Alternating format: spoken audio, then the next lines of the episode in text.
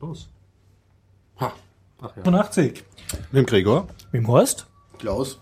Yeah, ja, wir ah, sind zu dreht. Genau, und das Ganze findet statt mit freundlicher Unterstützung von wukonic.com, der Internetagentur aus Österreich, vom Jörg. Vielen Dank an dieser Stelle. Vorzüglichst geflattert, unter anderem von Bernd Schlapsi. Wir freuen uns. Danke, Bernd. Auch an alle Flatterer, genau. An alle Flatterer, wir genau. freuen uns, freuen uns. Ja, wir befinden uns in der Zypresse, Westbahnstraße 35a. Es ist Montag, 19, schon lange nach 19.30 Uhr mhm. und ähm, es ist heute der 15.12., kann das sein? Das ist eine gute Schätzung, korrekt. Okay, 2014 noch. Okay, und ich beginne mit der rituellen Frage, was habt ihr erlebt, Burschen? Worüber möchtet ihr erzählen? Ich habe den Beginn meines äh, Weihnachtsurlaubs erlebt und oh. deswegen äh, jede Menge ähm, Spiele gespielt, unter anderem Blackwell Legacy, das Ski war fertig, da habe ich noch ein bisschen was dazu zu sagen. Und ähm, uh, ich, äh, ich schäme mich hier ein bisschen, das kann ich nur unter Husten erzählen, Assassin's Creed, einen Teil habe ich auch ein bisschen gezockt und zocke. Klingt so, als zockst du unter Windows, aber... So, okay. nicht das Thema. ja, ich äh, komme immer mehr zu der festen Überzeugung, man kann nur unter Windows zocken, weil ich da in Bezug auf ATI-Treiber unter Linux habe ich doch wieder die letzten Tage gewisse negative Erfahrungen gemacht. dass ich dann, zu berichten. Ja. Ich hm, schauen wir mal. Ja, die Geschichte Bin mir da nicht ganz so sicher. Die Geschichte von Linux und Grafikkarten ist eine Geschichte voller Missverständnisse. ja, ich kann berichten, dass ich im MetaLab war und zwar zweimal. Einmal bei der Python User Group Weihnachtsfeier von Hop und Thomas Perl, die oh, uns ja ab und zu netterweise trollen. Und das zweite Mal war ich am Samstag, Sonntag dort, äh, am MetaLab Putztag um ah. den äh, Martin Meyer, den man ja aus alten Podcast-Folgen kennt, mhm. äh, zu interviewen. Ja. Genau, und er war mit seiner Tochter dort und es gibt dann eine sehr viele Störgeräusche und zwischen den Störgeräuschen durch, weil wir sind am Rathausplatz spazieren gegangen, äh, redet er über seine Wurmbox. Sie hören das im Anschluss an diesen Podcast. Eine Wurmbox, okay. Genau, ja. Ich, ich bleib gespannt. Polit-Öko-Thema, endlich. und natürlich alles andere. Leider hat seine, äh, seine kleine Tochter dazwischen immer reingekräht. Ich habe Hunger, ich will einen Luftballon. naja, das ist ja. Ja, ja, die lieben Kleinen. äh, ja, was ich euch aber dann trotzdem noch mitgebracht habe, ist, ich habe mir überlegt, nach dem, nachdem wir ja das letzte Mal kurz über Plugins gesprochen haben, sollten wir vielleicht ein bisschen tiefer anfangen und wir dann nachher mal ein bisschen was sagen zu äh, NoScript und als mhm. Bonus zu Lightbeam. Ein sehr schönes Visualisierungsplugin.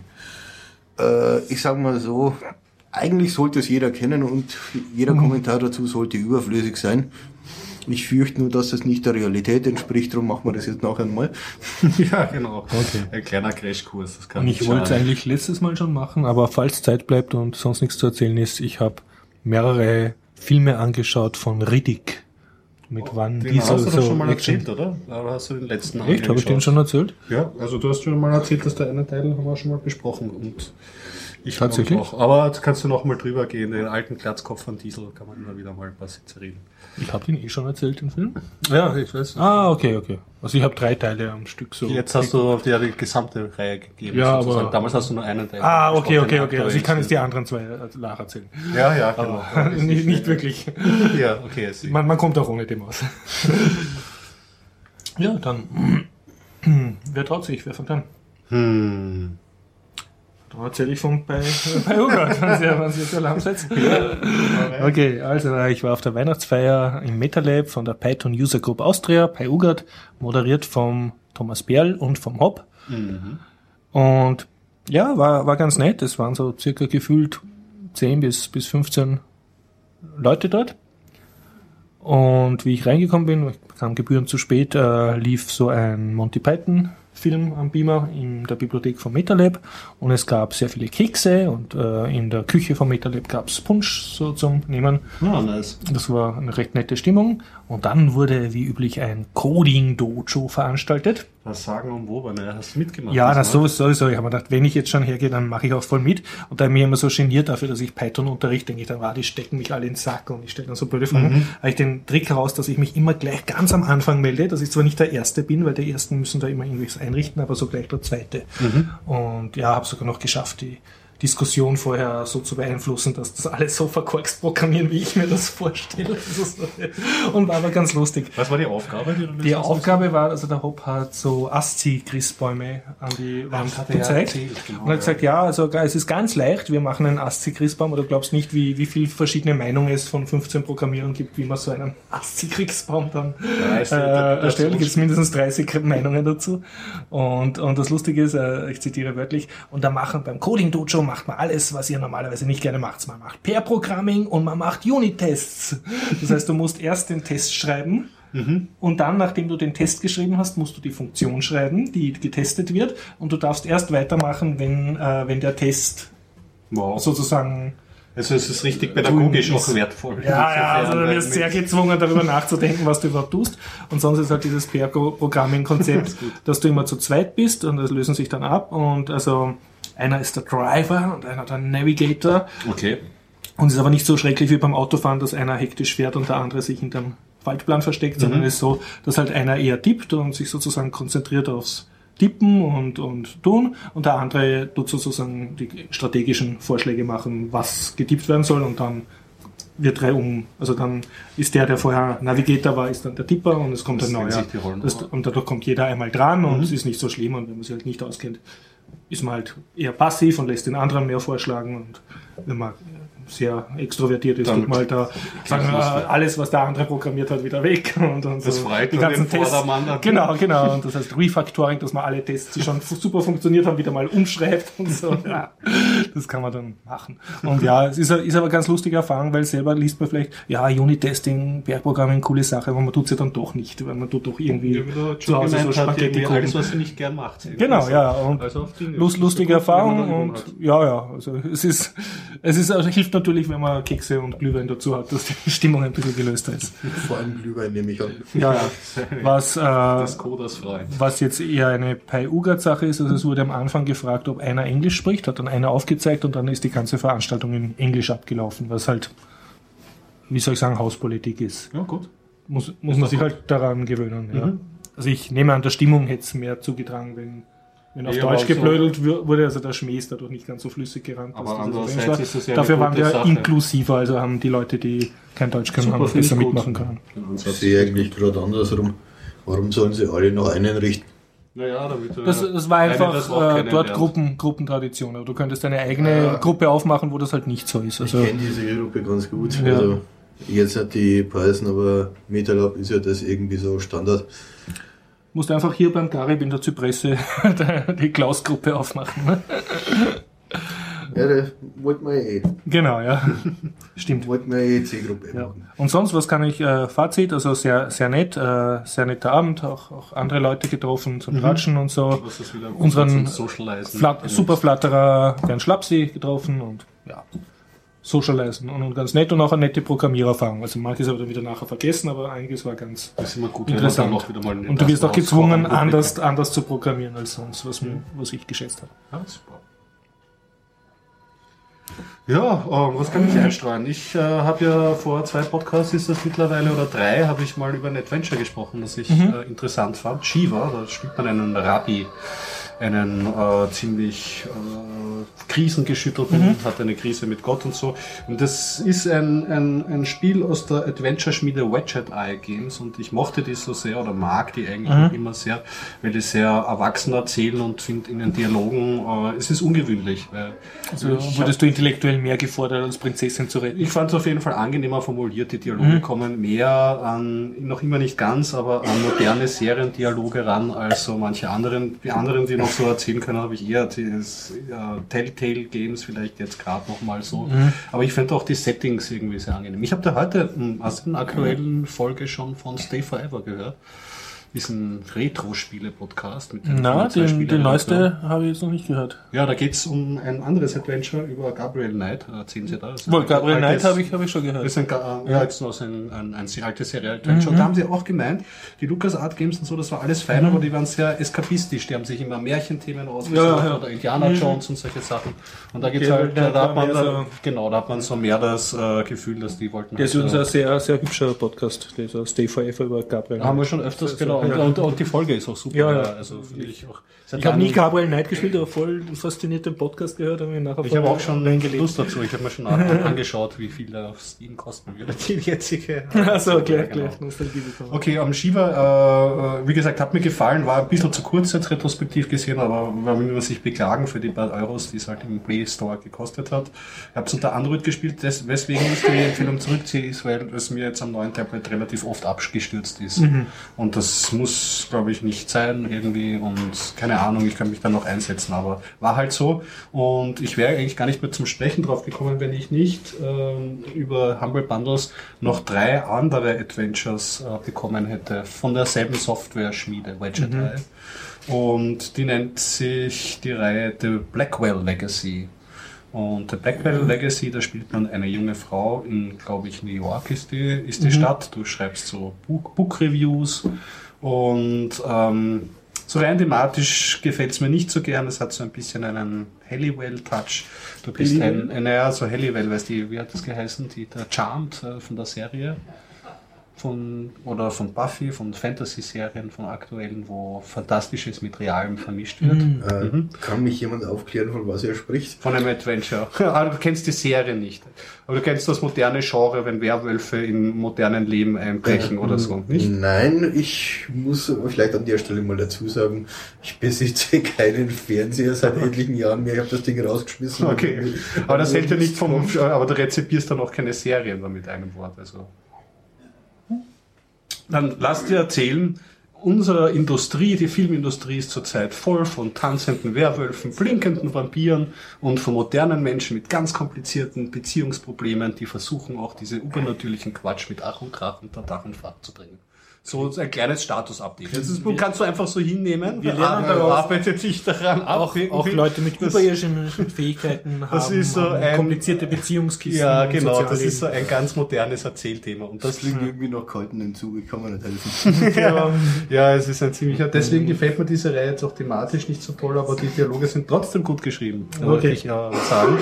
Und ja, du bist diese junge New Yorkerin und kommst drauf, deine Familie hat, also kommst nicht drauf, aber du erfährst, ihre Familie ist ziemlich tragisch, äh, tragische Geschichte. Ihre Eltern sind gestorben, die Tante, bei der sie aufgewachsen ist oder zum Teil aufgenommen wurde, ist im Irrenhaus gelandet. Die Großmutter hat, ist auch schon irgendwie tödlich umgekommen. Du kommst drauf, du bist ein Medium und ähm, bekommst dann eines Tages erscheint dir ein Geist in Form eines, ich würde jetzt mal sagen, so 20er, 30er Jahre Detektivs, der Joey.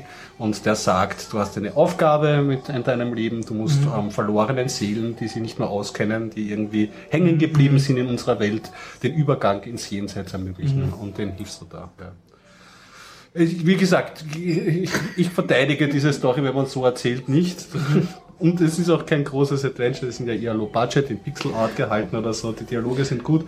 Ich habe sie durchgespielt, weil ich die Sch- Schmiede und den Ton der Spiele trotzdem mag. Aber ich muss auch davor warnen, auch die sind am Android-Tablet einfach heillos oft abgestürzt. Also da sollte man sich, wenn man sich generell mal überhaupt für solche Spiele interessiert, ähm, vielleicht einmal die Linux-Version, die gibt's ja auch von diesen, von diesen Games, ähm, anschauen. Beziehungsweise bin ich mir nicht sicher, ob es nicht vielleicht doch an meinem Tablet liegt, weil ich auch auf der alten, auf einem alten Tablet zumindest das Shiva auch gespielt und da ging es ohne Probleme. Keine Ahnung, was sich da verhackt hat. Aber das war so meine erste äh, Spielerfahrung in den Ferien. Ja. So, wir den Klaus zu. Ja, na mal gut. vom Seichteren Gut, ins Tiefere. ich, ich mache es jetzt trotzdem ein Bekenntnis für totales Versagen am Computer. Ja, das machen wir jede Folge. Ich war, am, ich war am Samstag mal wieder so weit, äh, wo, wo sich der Größenwahnsinn gezeigt hat ich- und ich versucht habe, äh, in Original ATI-Treiber unter Arch Linux zu installieren. Also ich glaube, ich bin inzwischen so um die zehnmal dran gescheitert. Jetzt Mal habe ich mir geschworen, nie wieder machst du das. Ja, eine Folge der Serie Männer mit Zeit für Hobbys, weil sie keinen Fernseher haben. Ne? Was, was passiert? Also, wie installiert man unter Arch Linux einen ATI Original Binary Treiber? Wie funktioniert das? Ja, im? Prinzip ist das relativ einfach. So von der Theorie her, dass du einfach im AOR, also im User Repo, das Ding runterziehst, kompilierst ihn äh, automatisch und installierst ihn halt einfach. Okay, verstehe. Aber das ist ja ein Originaltreiber, ist das nicht ein Ja, Binary? genau. Du musst es trotzdem kompilieren, halt äh, Teile davon, die frei sind, oder? Nee, unter auch Linux äh, ist es so, dass man grundsätzlich äh, nur ein Skript ausführt, was einmal direkt verlinkt auf, äh, auf den Download automatisch downgeloadet wird, wo dann die Prüfsumme gecheckt wird, ob das auch wirklich die richtige Datei ist, etc. etc. Dann automatisch äh, in Make-Prozess anstößt. Also das liegt halt dann in einem eigenen User-Repo, was dann jeder auf der Platte für sich hat. Okay, nett. Ja. Also ist nicht das Standard-Repo, Aber du musst das Repo hinzufügen und dann ist es Aber just äh, wie gesagt, das liegt halt Zeilen. im User-Repo drin. Ich habe da mal die Pakete installiert. Mhm. Soweit alles ganz gut. Bis, bis dann irgendwo draufgekommen bin, ich muss mal den Treiber initialisieren. Ja, wie war der alte Spruch? Besser hätte ich das gelassen, dann wäre alles nicht passiert. ja. Aber manchmal Ja. reizt es einen so, ja. Ja, manchmal geht's einem zu gut, ja. Ganz offensichtlich. naja, und dann irgend und nach einem versuchten Reboot stand ich vor dem Problem, was macht man jetzt, wenn man ins System nicht mehr reinkommt? Man muss dazu sagen, auch Linux äh, verwendet als Bootloader SysLinux, was zwar einen äh, einen Fallback-Modus anbietet. Der Fallback-Modus ist allerdings nur für einen Kernel und so auch trotzdem weiterhin ins grafische System booten will. Was dich weiterhin Sicher, ausgesperrt. sicherheitstechnisch äh, gehört natürlich SSH deaktiviert, was im Nachhinein betrachtet nicht unbedingt ideal war. okay. Seit gestern läuft's. Ja, also das heißt, man kommt nicht mehr rein. Was dann- macht man dann? Also er bootet hoch, aber er versucht ins grafische System, dann Grundsätzlich- stürzt der Treiber ab und du bist. grundsätzlich mal Das schlau. das immer nur bei Nvidia installiert. Das habe ich irgendwann einmal probiert, aber ja, auch da hatte ich so meine gewissen Problemchen. Nee, das- Einzige, was man in der Situation machen kann, einfach mal eine Nacht drüber schlafen. Ja, mal weg vom, weg vom Schirm. Bevor man, Weil es vor, ansonsten heißt es nur noch Neuinstallation, alle Daten sind futsch, weil man Ja. irgendeinen Blödsinn macht in der Hektik und ja, als Root-User sollte man halt immer ein bisschen aufpassen. ja, Also war halt erst einmal die Entscheidung, Nacht drüber schlafen und dann sehr vernünftig. Ja. Versuche ich auch immer öfters zu machen. Was mit Nee. der Nacht noch irgendeinen Wahnsinn Man spart sich wahnsinnig viel Zeit damit, wenn man einfach mal Nacht drüber schläft. Weil das, was du in, de, in den ein, zwei Stunden, was du da länger sitzt, kaputt machst, Das ist ganz das ist irre. Das letzte Mal, wie ich das geschafft habe, ja gut, ich- ich schweife ab, auf jeden Fall habe ich da über eine Woche gebraucht. da habe ich die G-Conf eliminiert. Das war dann nicht mehr so lustig. Aber du redest jetzt von deinem, von deinem ATI-Treiber. Nee, nee. Das war ja zu äh, seit Das war, war- genau. ja, eine Woche. Ja. darum sage ich, also da mal, Man hat schon man soll es einfach mitgemacht. lassen. Nee, Ich habe dann irgendwann den hellen Moment gehabt, äh, weil ja die Home-Partition bei mir verschlüsselt ist. Dreimal Passwort falsch, ja. äh, falsch eingeben, dann bietet er die Möglichkeit äh, zum Maintenance Mode und hab's dann so geschafft, wieder reinzukommen.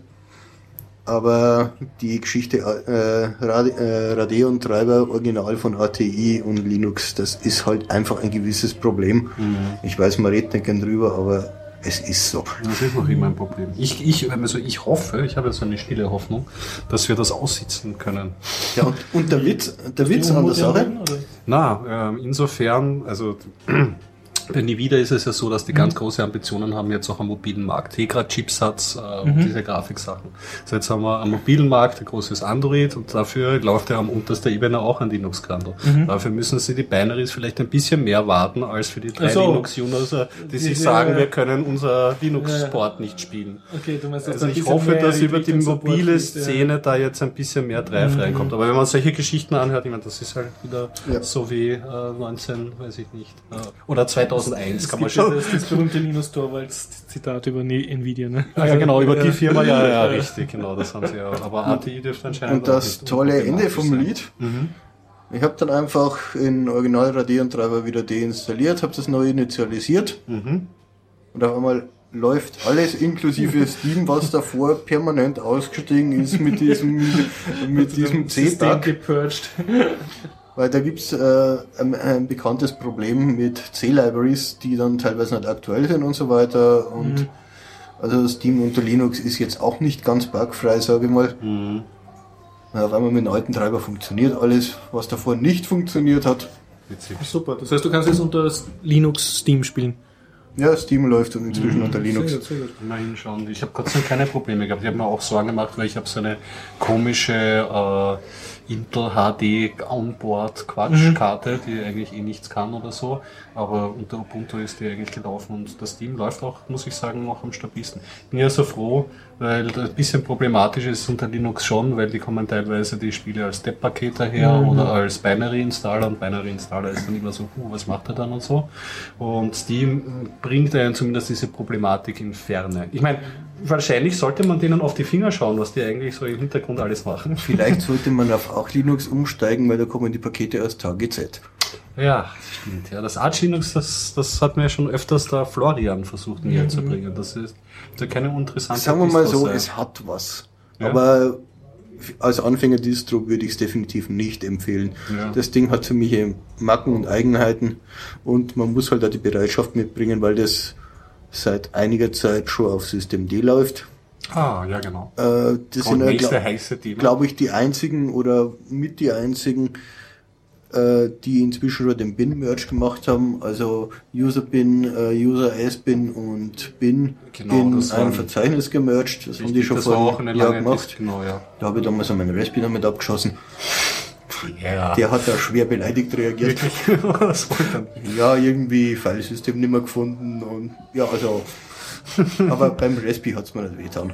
Ja, da steckt man das Kärtchen raus, spielt ein neues Image drauf und ist wieder Ja, hoch. Wenn man jetzt nicht so, ewig. so nach Motto, so what, dann ist halt mal wieder aktuell.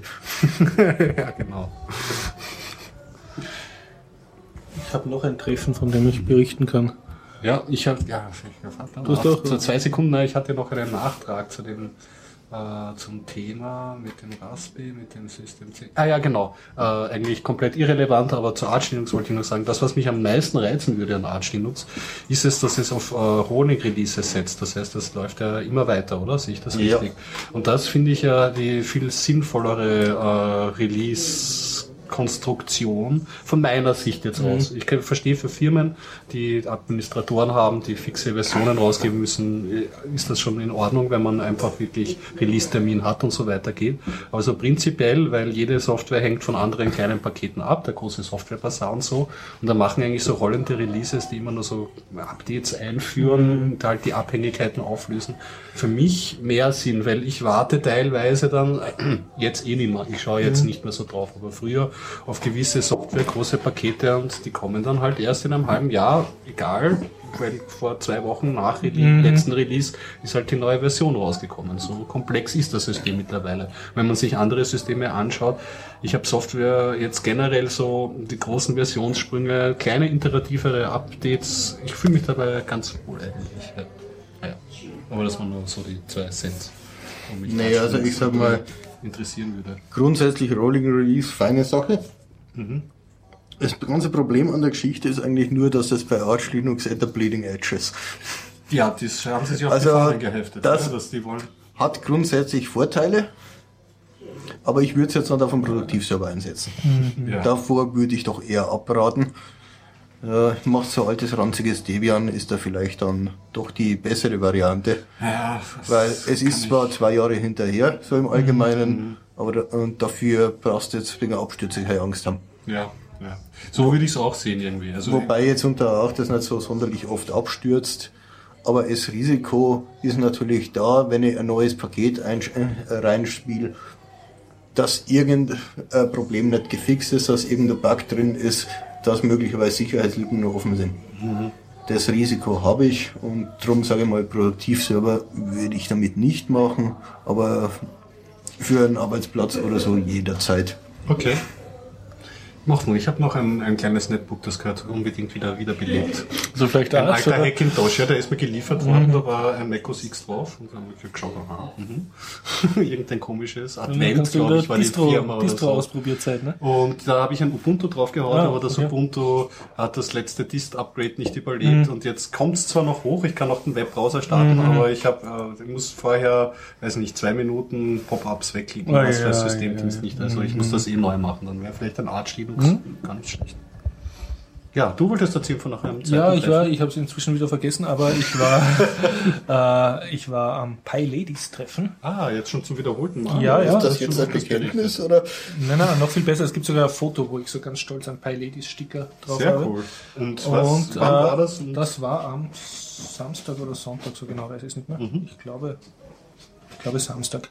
Und ähm, ja, also sie haben was gemacht und zwar sind die Pi Ladies äh, eben Frauen, die Python lernen wollen und sich dazu treffen, und zwar im Sektor 5, wo nämlich die eine Pi Lady, die Flur äh, Community Managerin ist. Dadurch ist das ganz gut.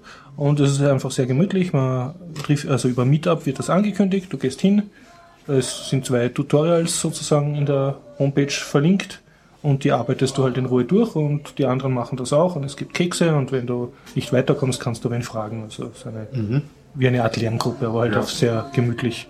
Wie viel muss man über Python wissen? Um Nix, also es ist auch ein Anfänger-Tutorial. Und die, die meisten haben aber beim letzten Treffen schon angefangen mit einem Django-Tutorial zu machen. Das war aber relativ lang und da haben sie jetzt sich dann halt nochmal getroffen, um das weiterzumachen. Sehr cool. Also wenn man den Plan hat, auch das Web-Frame Ja. Django zu lernen, ist das Genau. auch eine Anlaufstelle. Und es ist einfach netter halt, äh, und viele sagen auch, zu Hause lerne ich dann eh nichts. Also, und, und da geht man halt hin, dezidiert um zu lernen. nachvollziehen. Kannst du nachvollziehen, ja. Und ja, dadurch, dass halt alle anderen das auch machen, ist das dann eine nette Atmosphäre. Und vom Namen Pi Ladies, also dazu muss ich sagen, es waren tatsächlich insges ins, inklusive der zwei Veranstalterinnen, waren glaube ich vier oder fünf Ladies dort. Und der Rest waren Männer, also zwei Drittel. Ja. Männer. Ja. Also sie sind sehr, äh, wie soll ich sagen, open. Sehr gut. Das ist ja Aber- schon super, dass sie da. Es hat jetzt halt eine, äh, es ist halt eine andere Art von Treffen als zum Beispiel die Python User Group, die auch anfängerfreundlich ist, aber einfach anders aufgebaut ist mit dem Coding Dojo. Also, Ja, das kann ja nicht, äh, kann nicht es schaden. kann, kann nicht genug Es Python-Gruppen geben in Wien. Ja. ja. Und sonst ist es einfach sehr schön ins Sektor 5 zu gehen am Wochenende, einfach weil das nett ist. Die haben so eine Art Bar mit Vorraum, du kennst das eh. Ich kenne sie, wir waren einmal. Bitcoin-Automaten. Bitcoin-Automat wobei, den ist jetzt immer auch. noch Das nicht ist der gesehen. einzige in Wien.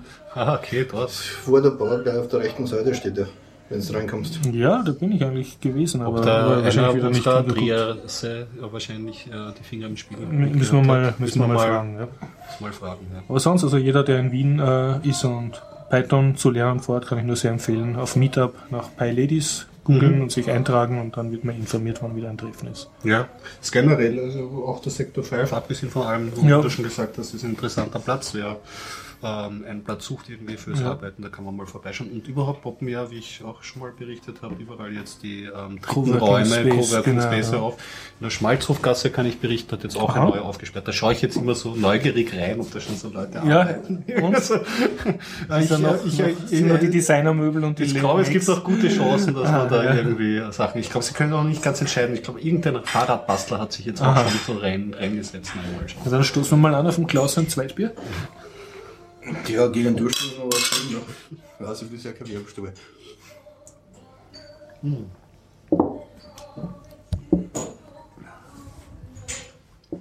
Jo. Ja, dann schließe ich noch schnell ab. Ja, Ähm, mach das. Ähm, wie gesagt, am Sonntag war ich Meterle putzen, wobei Ah, ich nicht wirklich das geputzt habe. Treffen Ja, Nummer äh, drei. Treffen Nummer drei, sondern ich habe gewusst, ich treffe den Martin Meyer dort. Mhm. Und ja, und bin dann eben mit seiner Tochter im Rathauspark spazieren gegangen. Ich hoffe, du schaffst es, die Interviews dran zu stoppeln, falls sie Auf doch nicht die klappen, weil ich sie falsch aufgenommen habe oder sonst irgendwelchen. Er hat über seine Wurmbox erzählt und dann halt allgemein über Ernährungssouveränität und Mhm. sonstige Martin-spezifischen Themen. Also er ist noch immer ganz in den am Food Coop. äh, Genau, äh, genau. Und, Genau. und eine bemerkenswerte Szene war, dass er erzählt hat über Landwirtschaft in Kuba. Die haben, äh, wie haben die, die haben durch das US-Ölembargo haben die keinen Kunstdünger. Mhm. Und deshalb wird dort halt Landwirtschaft aufs, für unseres, Augen sehr biologisch betrieben, aber nicht weil die so auf Bio sind, sondern weil sie sozusagen das Geld nicht haben für, mhm. äh, moderne Technik. Und, und äh, angeblich ist das auch alles ganz toll, nur gibt es halt wenig zu essen und die Leute haben haben Sorgen, sich sozusagen vernünftiges Essen zu organisieren, aber mhm. als von der ernährungssouveränen politischen Perspektive ist das ganz leibend, was die da machen. Aber und während er das erzählt hat, hat seine Tochter dauernd gekriegt, ich habe Hunger, ich habe Hunger. Okay.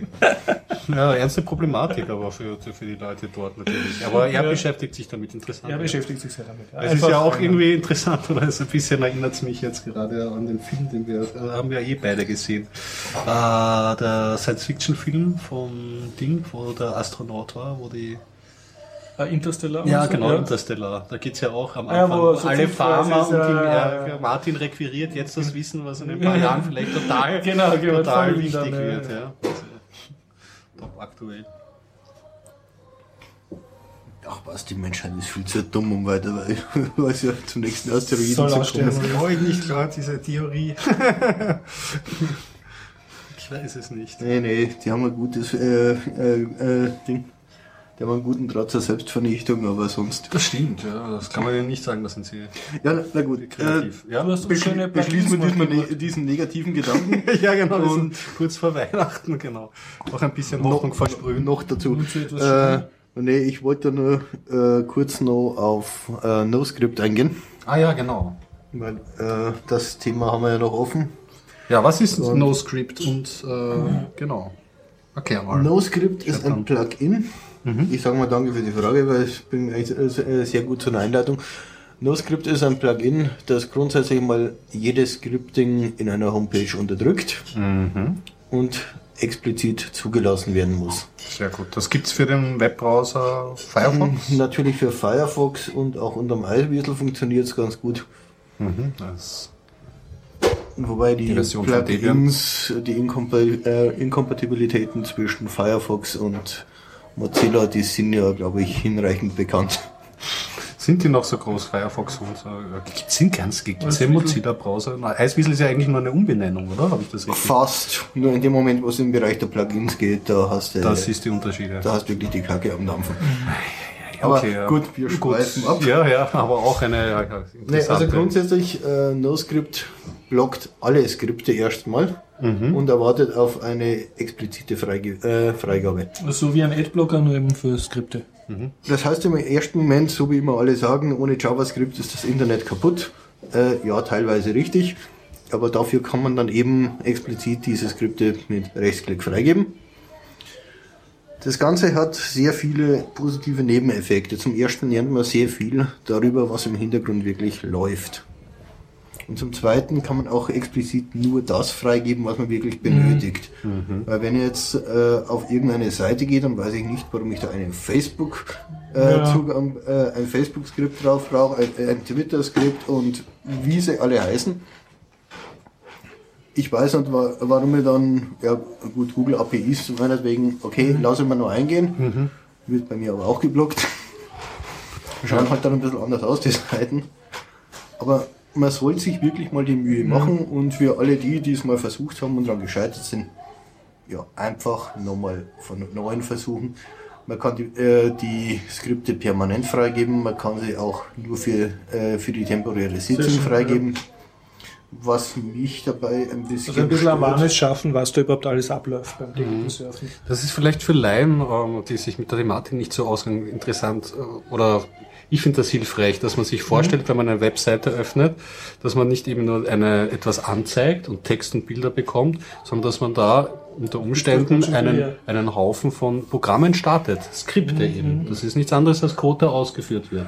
Und das hat sich halt jetzt in, in diesem neuen, äh, diesem neuen mhm. Webseiten-Design und also Webseiten und Technologien mhm. einfach durchgesetzt, JavaScript als jQuery als Framework, als äh, äh, und, und da kann man viel weniger gut abschätzen ohne solche Tools, was dann eigentlich wirklich passiert, wenn man eine Webseite öffnet. Ja, ja wobei JavaScript eh zu den größten Verbrechen der Menschheit gehört. ich Fa fast so schlimm wie der Flash-Player. Ja, der Flash, oh Gott, der Flash-Player. Ja. ja, also JavaScript steht ihm dann um viel nach. Ja, bist du kein Freund von der Java. Ja, wie gesagt, das, äh, wer hat sich dazu schon geäußert? Äh, das ist schon eine Zeit her, der Stallman ähm, hat ja schon mal gemeint, dass halt so Technologien wie JavaScript ähm, die Freiheit des Internets halt sehr ich zitiere nicht gerne, aber man muss halt sagen, intransparenter macht sehr heller flott irgendwie, diese Art von Technologien. Da hat er schon recht. Also deine, äh, Klaus, deine Surf-Erfahrungen mit diesem Script-Blocker sind positiv. Du hast jetzt nicht plötzlich auf deine Lieblingsseiten nicht mehr zugreifen können. Oder ich sag mal ganz brutal. Das Internet kaputt? Ich sag mal ganz brutal, es ist wirklich so, man muss, ja, eine Woche muss man schon mal einrechnen, sich dran mhm. zu gewöhnen, um das Ding dann auch wirklich mal so einzustellen. Es ist sehr, sehr viel Handarbeit am Anfang. Mhm. Und auf die, auf die Standardseiten, wo man immer ist, die sind nach einem Tag erledigt. Ja die sind dann eingestellt, aber der ganze Beifang, also, also sprich, diese ganzen Cookie-Abfragen und so mhm. weiter, die kreuz und quer durchs ganze Internet laufen, die mhm. passieren bei mir nicht mehr. Mhm. Irgendwelche Phishing-Angriffe passieren nicht. Das Skript wird gar nicht ausgeführt. Mhm. Also der kann versuchen, was er will. No-Script blockt das gleich mal von vornherein. Ich glaube im Endeffekt ist das Ding besser wie jeder Virenscanner. Weiß nicht mal, ja genau. Mhm. Weil nicht einmal ausgesucht immer ja. irgendwas zu finden mhm. und no also unter Umständen sagt von vornherein nein.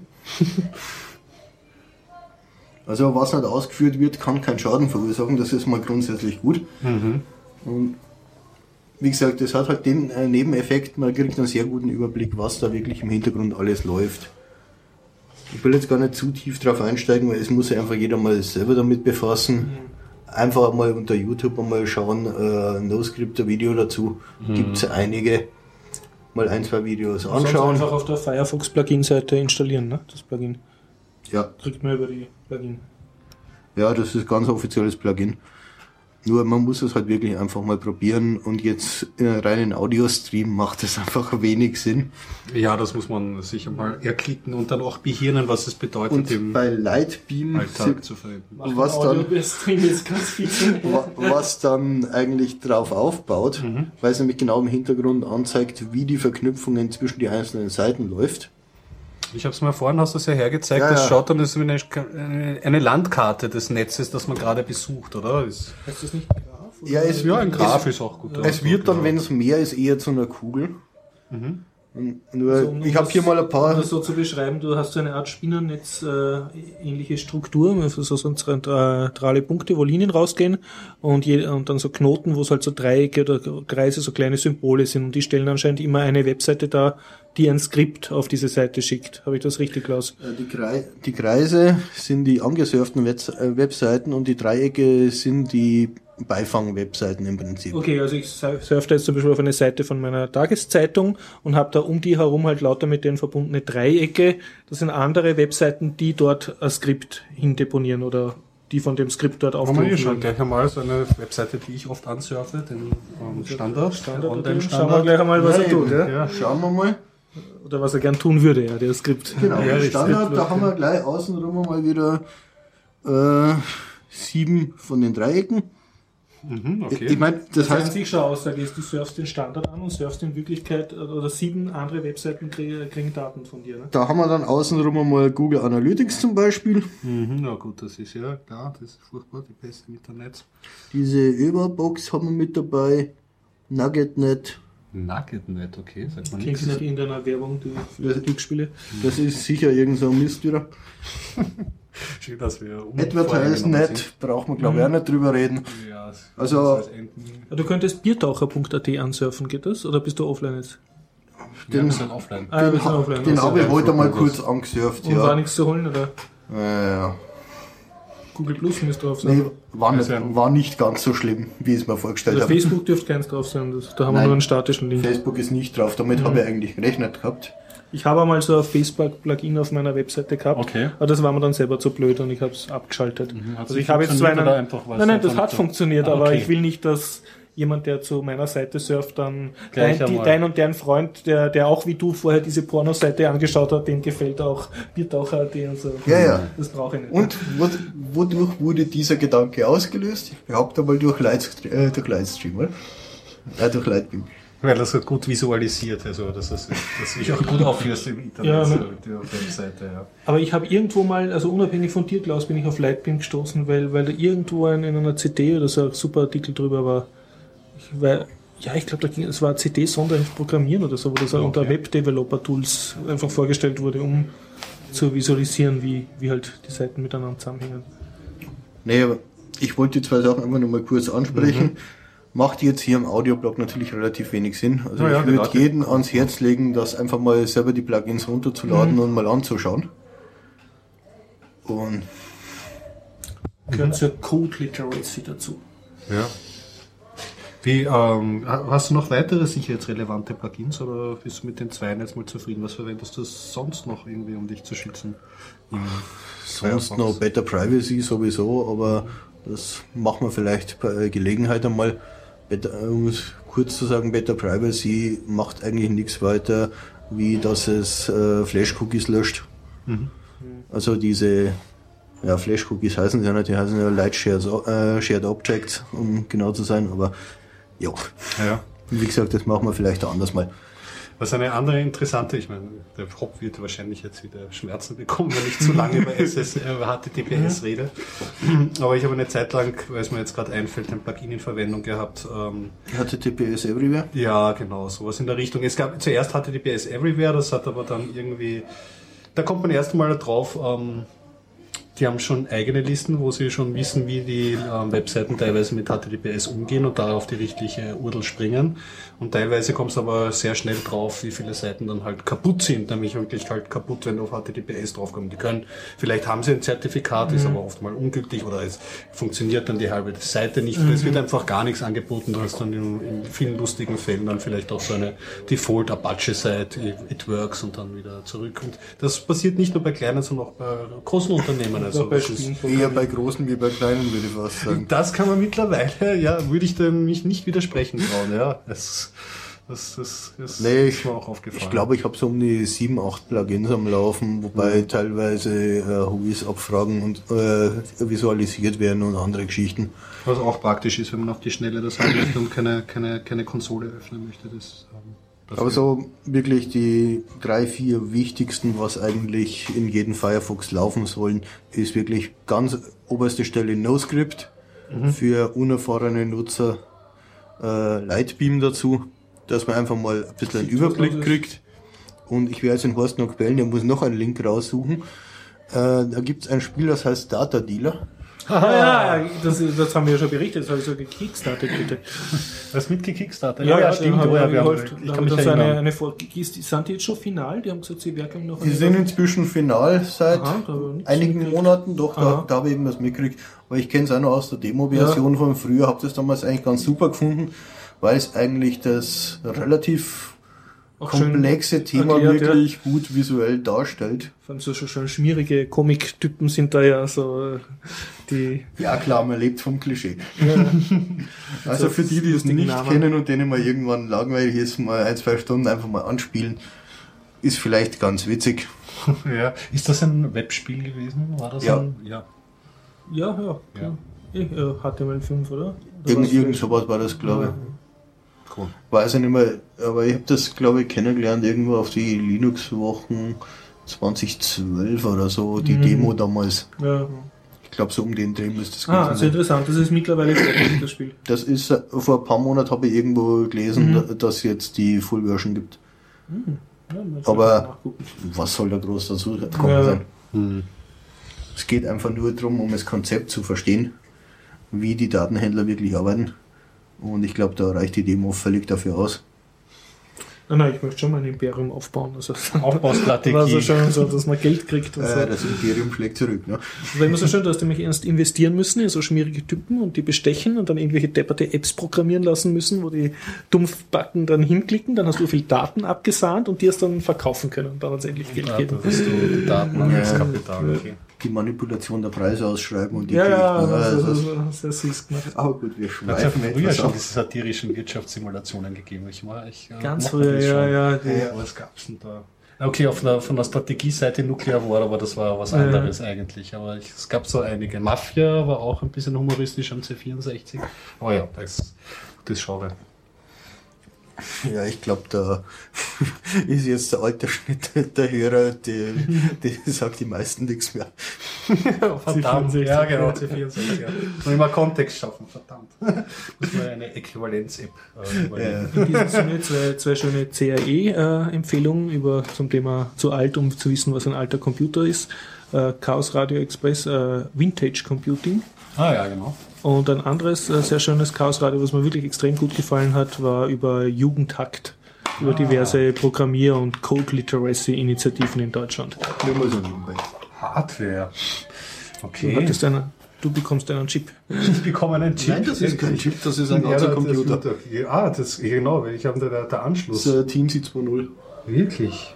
Sehr Das cool. muss man dann aber fotografieren. Woher hast du den? Wer macht den? Und Äh, Metalab aus dem Automaten kostet 12 Euro das Ding. Okay. Nur die Pins musst du halt selber einlöten. Kannst du erklären, was der tut? Es ist im Prinzip dasselbe wie Arduino, nur kleiner. Ja, Kannst aber um einiges Die kleiner. Hand weg als und dass er nicht im Schatten liegt? Okay. Warte mal, stellen wir den daneben. Weil im Prinzip macht er etwa das gleiche. Also der kleine ist auch ein Arduino sozusagen oder kann genauso viel wie der Arduino. Ist die Frage. Ist wahrscheinlich von den Ressourcen her limitiert als ein Ja, er hat ein bisschen weniger Speicher und ist auch AT Mega, äh, was weiß ich. Also, nettes Ding. Wie gesagt, die Pins muss man noch selber einlöten. Die, das Ding kommt komplett flach.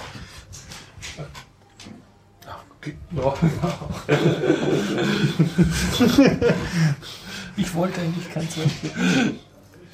Okay, also äh, ja, ja, ja, ja. Also ähm, genau, und während beim, also das ist einiges kleiner, das heißt, es hat, ähm, wenn du kannst du ein Betriebssystem draufspielen auf das Ding? Äh, Betriebssystem? Wie? Naja, weißt Das du, Ding hat einen Bootloader und da spielt man dann anschließend was drauf. Ja, genau, richtig. Und äh, was, was läuft dann für ein, sind das Embe äh, Embedded Linux Varianten, die drauflaufen, oder kannst du sagen, wie Du, ein kann, Raspberry Pi du kannst? C drauf programmieren oder dieses, äh, diesen Arduino Language. Okay, du tust direkt, direkt jetzt Ja, C-Code Du als kannst Programm auch direkt einen drauf. C-Code drauf. Okay, okay, okay.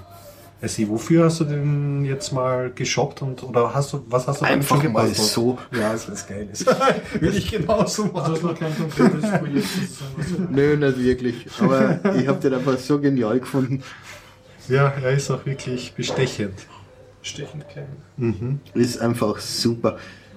Weil den Uno, den habe ich damals für ein paar kleine Projekte noch äh, verwendet. Ah, Uno sage ich Leonardo. Äh, ist ein Kinonachbau. Okay. Aber ich Ein bin, Arduino China Nachbau ist das sozusagen oder wie? Ja. Okay. drum steht da hier drauf irgendwas Open, äh, Open Source Hardware.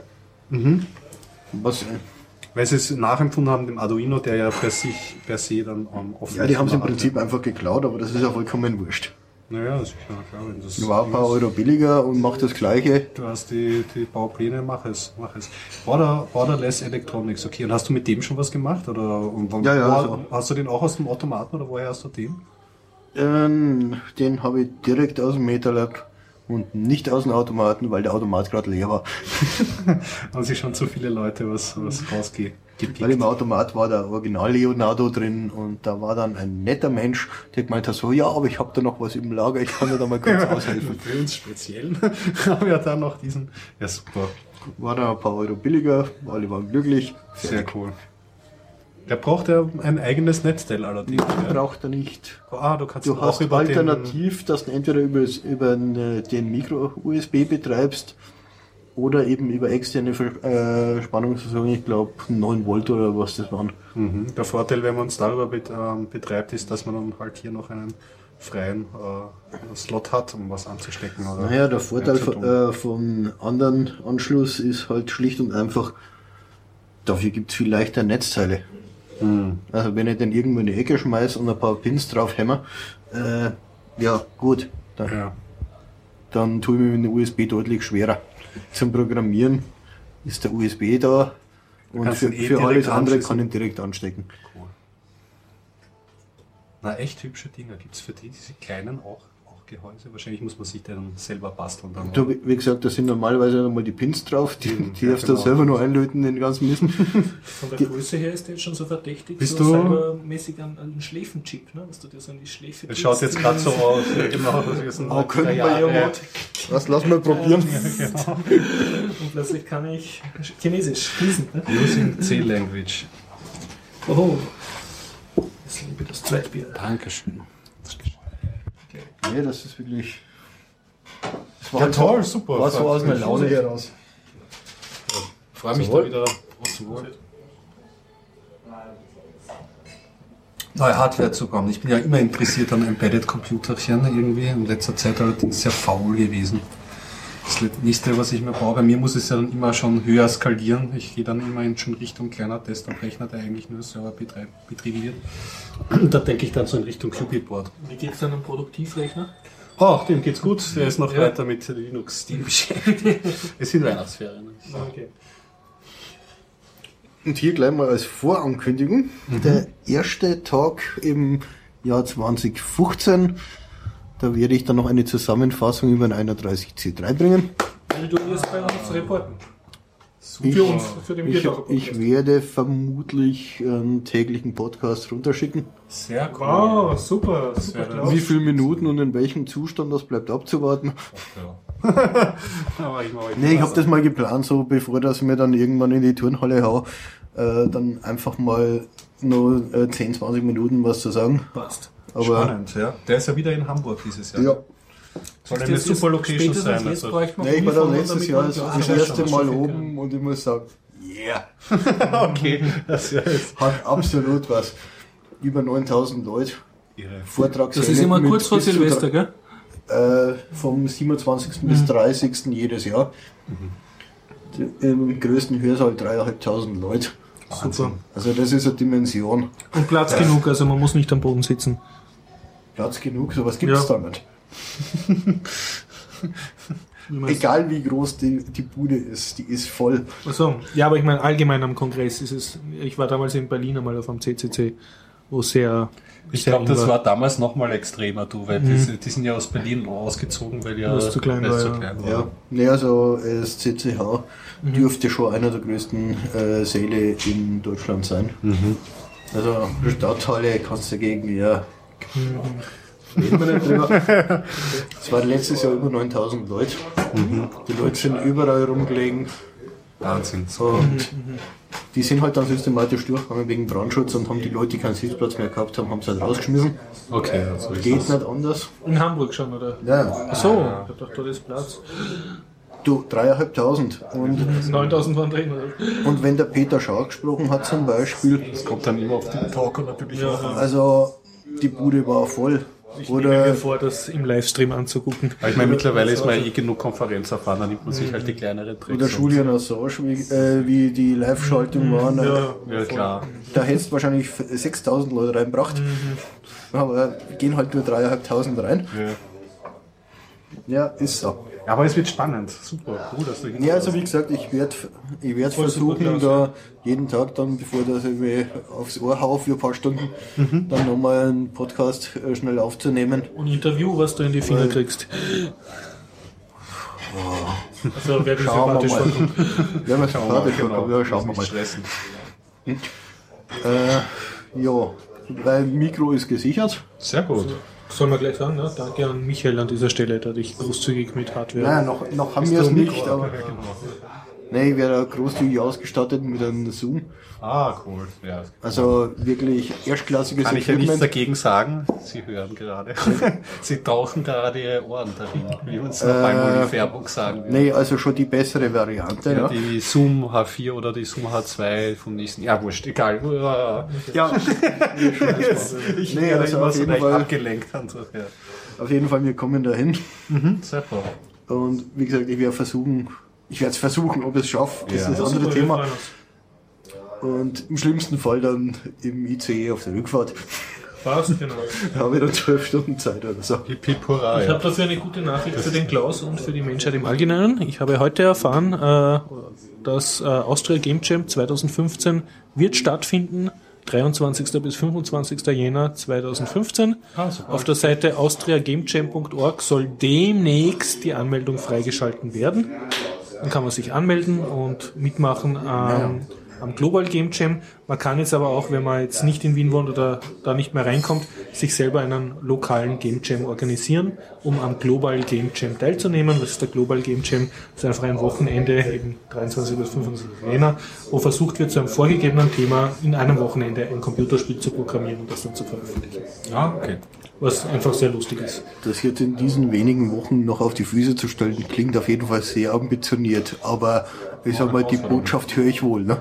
Ja, nein, also ich habe die Betreiber der Austria Game Jam Webseite kontaktieren können und die haben mir versichert, es wird demnächst freigeschaltet. Ja, also ich möchte es in der Zeit nicht auf die Füße stellen müssen. Die haben Erfahrung, die machen es ja nicht zum Ja, ja. ersten Mal. Sie machen es auch sehr gut, muss ich sagen, jedes Mal. Und äh, ich habe mir fix vorgenommen, äh, bei, die, bei dem kommenden Austria Game Jam mit der Kamera vor Ort zu sein und einfach ein, so ein bisschen Film zu drehen und es sind auch mehrere Schüler von mir teilnehmen. Na bitte, der eine will filmen, der andere Mikro. Das ist herrlich. Nehmt Content auf. Ich bleibe hier beim Kari. In der Zwischenzeit. Du wirst esse. Ja, genau. Das habe ich schon hinter mir. Aber du hast ja von noch einen Mitbringsel mitgebracht von einem CC. Also kein Mitbringsel von so, CCC, ja. aber ähm, Content von Halt, halt, halt, halt. Chaos Computer. Hätte ich jetzt, habe ich da ein das Foto geschickt? Äh, Bei dem Foto ist mir dann aufgefallen, ich muss einmal wieder die Tastatur putzen. ja, es ist so der ein, zwei Jahres Es ist Rhythmus. wieder mal soweit.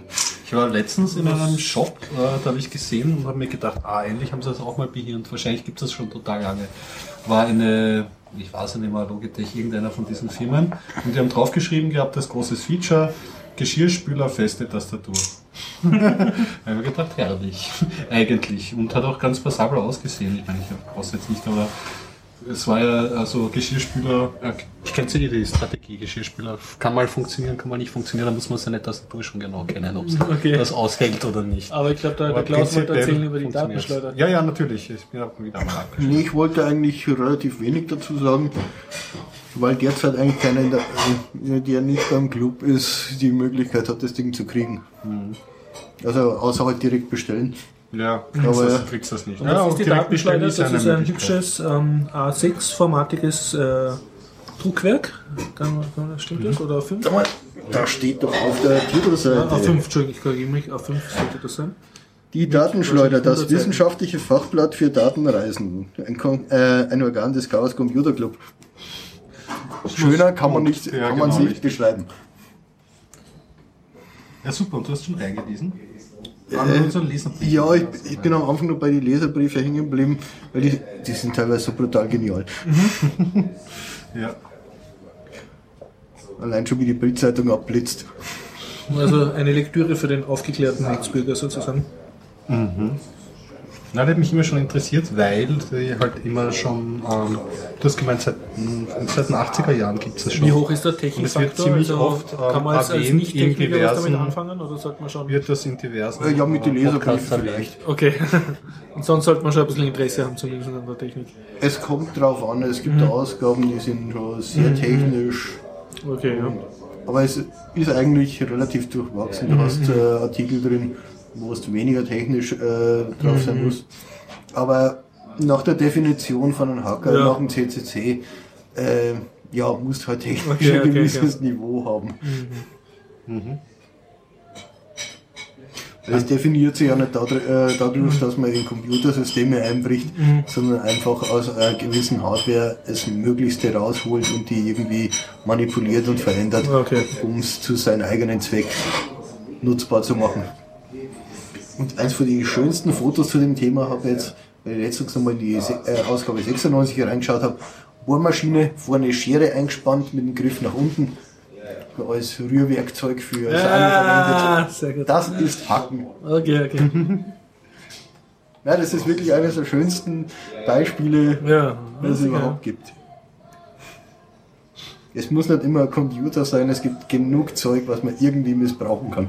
Das stimmt, das sind ja erweiterte Hackbegriffe, ich finde den auch sehr sympathisch, wenn man drauf ging. Ich lese mir gerade eine Liste durch, die haben aufgeführt, welche Podcasts vom CCC gibt. Sehr gut. Der zum Beispiel ein Bekannter, der hat uns ja schon mal gefeatured als äh, mit unseren Spots, den Hackerfunk, glaube ich, oder? Mhm. Das sind in der Schweiz, ja? ja richtig, haben uns mehrmals schon... Das CCC-Filiale, ja. also vom, vom Den hat Nerds on Air interessant, der ist nämlich ähm, CCC Wien. Sagt mir gar nichts, meine Schande. Aber ich Tja. bin auch nicht gut im Netzwerken und im Aufpassen. So, Def Radio, CCC Ulm, den habe ich eine Zeit lang gern gehört. Ich weiß aber nicht, ob der, ob der noch aktiv ist. Ich habe eine Zeit lang, mhm. aber vielleicht war der Oxstream einfach nur. Den Fnordjung, den äh, Funk, Fnordfunk, den habe ich auch eine Zeit lang gehört. Das ist der CCC Mainz. Ähm, und das sind noch drei andere, vier andere, die ich noch nicht kenne.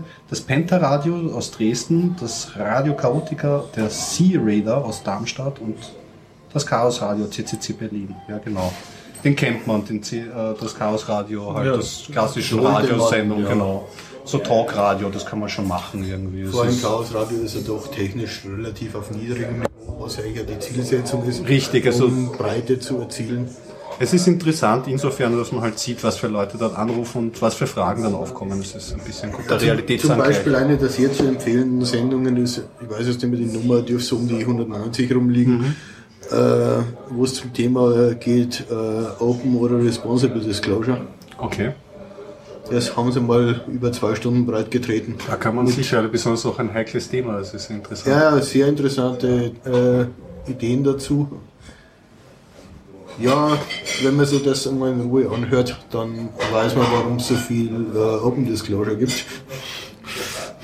Also die Reaktionen sind ja Betroffenen nicht immer. Naja, das erste, was da passiert ist, du unterschreibst der NDA. Hm. Und, ja, Damit bist du gefesselt. Was ja, ist, wenn die das ewig nicht fixen? Dann bist genau, du ausgeliefert. Du, du kannst dann nur noch zuschauen, wie es nichts machen. Ja. Und wenn du das einmal mitgemacht hast, dann wirst du das ein zweites Mal nicht mehr tun. Wohl wahr, wohl wahr. Also vielleicht noch kurz zur Erklärung. Ähm, da geht es um die Thematik, was passiert, wenn man einen ähm, security-relevanten Bug findet. Wie geht man damit um? Entweder man geht an die Öffentlichkeit damit oder man wendet sich an die Firma und sagt der Firma, bitte fix das, weil das ist äh, sicherheitsrelevant, gefährlich, gefährlich. Und ähm, viele Firmen in der Vergangenheit zumindest und auch mhm. jetzt äh, gehen halt nicht wirklich in der gewünschten Weise halt damit um. Also nehmen das nicht dankbar auf mit so Danke, und, äh, sondern äh, da kannst du, wie schon gesagt, NDE, so ähm, du, du hältst deinen Mund ähm, um Ab, Ab, Abmachungen, genau richtig. Ja, das ist ein äh, Non-Disclosure Agreement oder wie das heißt. Mhm, genau. Da gab es ja auch eine Kunstaktion beim letzten Chaos, äh, letzten Chaos-Kongress, glaube ich, oder? Das, äh, war das beim, in, in, in Hamburg oder so? Da, sind, da ist eine Gruppe nämlich durchgelatscht und hat Leute, Besucher vom CCC-Kongress, befragt, ähm, ob sie nicht irgendwo anfangen wollen, an einer irgendeinen schwindlichen oh. Geheimdienstsache. Dazu empfehle ich nur das Schlussevent von 30C3. Ja? Meine Herren. Was kommt da, was, was, was, was ging da ab beim, beim Schlussevent? Ja, die haben da einen Schauspieler vorgesetzt aus der Sicherheitsbranche, in Anführungszeichen. Ah, genau, das da war die Aktion. Also das war quasi die Einleitung. Uh mhm. -huh. Und es haben auch zwei Leute positiv darauf reagiert. Oder irgendwie so, wenn ich das noch richtig äh, in Erinnerung habe. Mhm. Aber wie gesagt, an dieser Stelle ist einfach vermerkt äh, auf YouTube suchen 30C3 Closing Event. Okay, dann erzähle ich auch nicht weiter drüber. Ich habe nur am Rande nämlich meinen Podcast drüber gehört, dann schaue ich mir das auch an. Das ist wirklich, das war ziemlich heftig. Vor ja. allem, wenn man da als Newbie, so wie ich letztes Jahr da drin steht und eigentlich so gar nicht mehr weiß, was hier eigentlich passiert, weil man eh schon vier Tage dort ist. Ja, es ist, es ist, man hat auch nach einer interessanten War im ersten Moment schwer irritiert, was jetzt eigentlich abläuft. Kann ich mir vorstellen. Ich habe noch was zum Thema schöner Lesen, weil ihr da gerade bei ja. Lektüre seid, von meinem Lieblingsbezahlten englischen Linux-Journal, ah, ja, genau. was nur elektronisch vertrieben wird, also unter anderem auch elektronisch vertrieben wird, nämlich Linux Voice ist ein neues Issue rausgekommen, was ich im EPUB-Format schon vernascht habe und ist äh, sehr gut gelungen diesmal. Also kann ich nur weiterhin sehr empfehlen. Es ist jetzt auch übrigens das erste Linux Voice äh, schon komplett freigeschalten. Das müsste jetzt, glaube ich, demnächst das zweite die, also Issue 2, weil sie tun ja nach neun Monaten alle komplett freigeben. Ah, okay. ihre, also ihre neun Monate alten Hefte sind sozusagen komplett zum Download frei. Mhm. Und die jetzige aktuelle hat halt einen Stallman als Titelbild, so äh, leicht Comic gezeichnet. Mhm.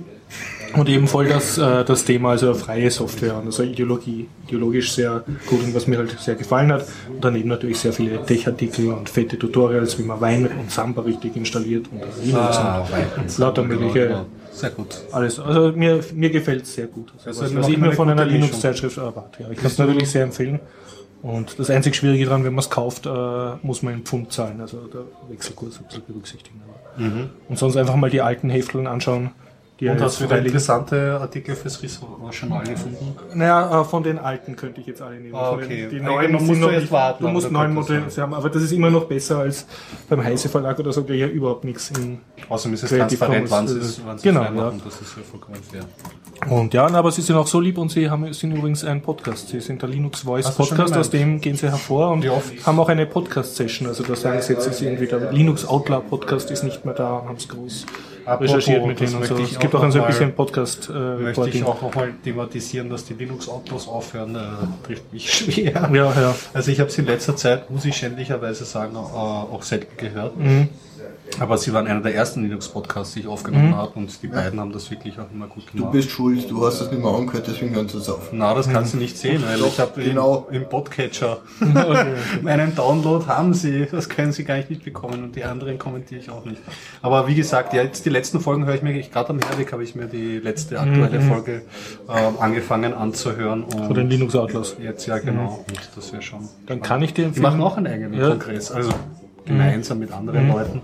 Das OCCAM nennt sich das. Ja. Ich auch keine uninteressante Veranstaltung. Nochmal zurück zum Ja. Linux Voice äh, Mag Magazin jetzt. Magazin. Magazin, da ist zum Beispiel auch Veranstaltungskalender drauf, der natürlich sehr britisch ist, also mit sehr viel äh, UK-Veranstaltungen, aber eben auch OCamp und so und Sachen, die Ah, ja- durchaus extrem interessant sind für andere. Und was mir sehr gefällt, dafür, dass die Zeitung in Großbritannien entsteht, also ich glaube, die meisten sind aus Brighton, äh, die, die Typen von dort, äh, haben sie immer wieder äh, Bezug auf äh, Festland. Europa und Kontinentaleuropa und auch Berlin. Und ich habe jetzt angefangen, mir auch den Linux Voice Podcast anzuhören. Und der ist natürlich ein bisschen nerdig und, und ein bisschen Linux zentriert. No, na. Das ist Also er hat ein nicht- Pluspunkt. Ich Ja. er- erzähl mir weiter davon. Aber er ist, äh, er ist ganz, ganz okay. Also Sehr gut. ich finde das Magazin zugänglicher sozusagen, wenn du jetzt nicht komplett auf der Hardware-Nerd-Schiene bist. Das sind mehr anfängerfreundlich oder nicht Ja. so super Technik. Das ist wahrscheinlich auch mediumsabhängig. Ich weiß, mhm. bin Podcast hören, Ja. hat man schon per se ein relativ ähm, technikaffineres Aber, aber auch, was ich diesen Linux Voice Podcast-Typen äh, hoch anrechne, ist, dass sie immer wieder wen aus Berlin interviewen oder so, oder dass sie anscheinend sehr viel herumreisen und das Ja, wirklich sehr europäisch wirkt. Ja, super. Englische Linux-Podcasts Also einfach Linux Voice, Zeitschrift und Podcast einmal auschecken. besonders. England und Europa, es ist ein Widerspruch in sich. Politisch schon, ja, aber die Typen sind leid. Gut. Ja, Ich äh, habe äh, eigentlich, äh, bist du noch, äh, du hast noch Riddick, oder? ich kann ein bisschen über Riddick mich lustig Ja, machen. Gott, sind wir schon in der Blockbuster-Ding. Ja, Mache ich also, aber vorher na, noch kurz mein ja, bitte, bitte. Assassin's Creed und dann... Okay, bitte, sprich dich aus über Assassin's Es Creed. gibt nichts zu erzählen Ich, über ich, Assassin's ich, Creed. ich, ich bin entsetzt, dass du unter Windows Computer spielst. Proprietäres Zeugs da. Ja, Sollte man ja. das ja grundsätzlich zensieren? Zensieren? Zensiert, zensiert dieses Jahr dann eh schon. Aber Also du spielst unter proprietären Betriebssystem ja, proprietäre immer schon, ich Spiele. habe immer schon eine Steam-Maschine gehabt, also einen alten Standrechner. Ah, okay. Da wurde mir von einem, einem Freund, der nach Berlin umgezogen Mhm. ist, hingestellt mit den Worten, da funktioniert irgendwas nicht an dem Rechner, ich fahre jetzt weg. Mhm. Ich sage, danke für den Rechner.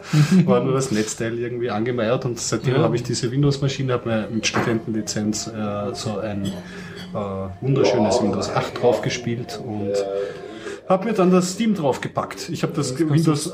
Windows auch so konfiguriert, dass ich es kaum sehe, bis auf die Login-Maske ist. Also das ist eine Steambox, die sofort Steam Es hochbootet. bootet direkt in Steam und Steam im Okay. Big Picture Modus, das heißt, ich kann es mit Controller bedienen, ich krieg's Also das ist jetzt eine, eine Entschuldigung, habe ich mich jetzt ja gerade wirklich verhört.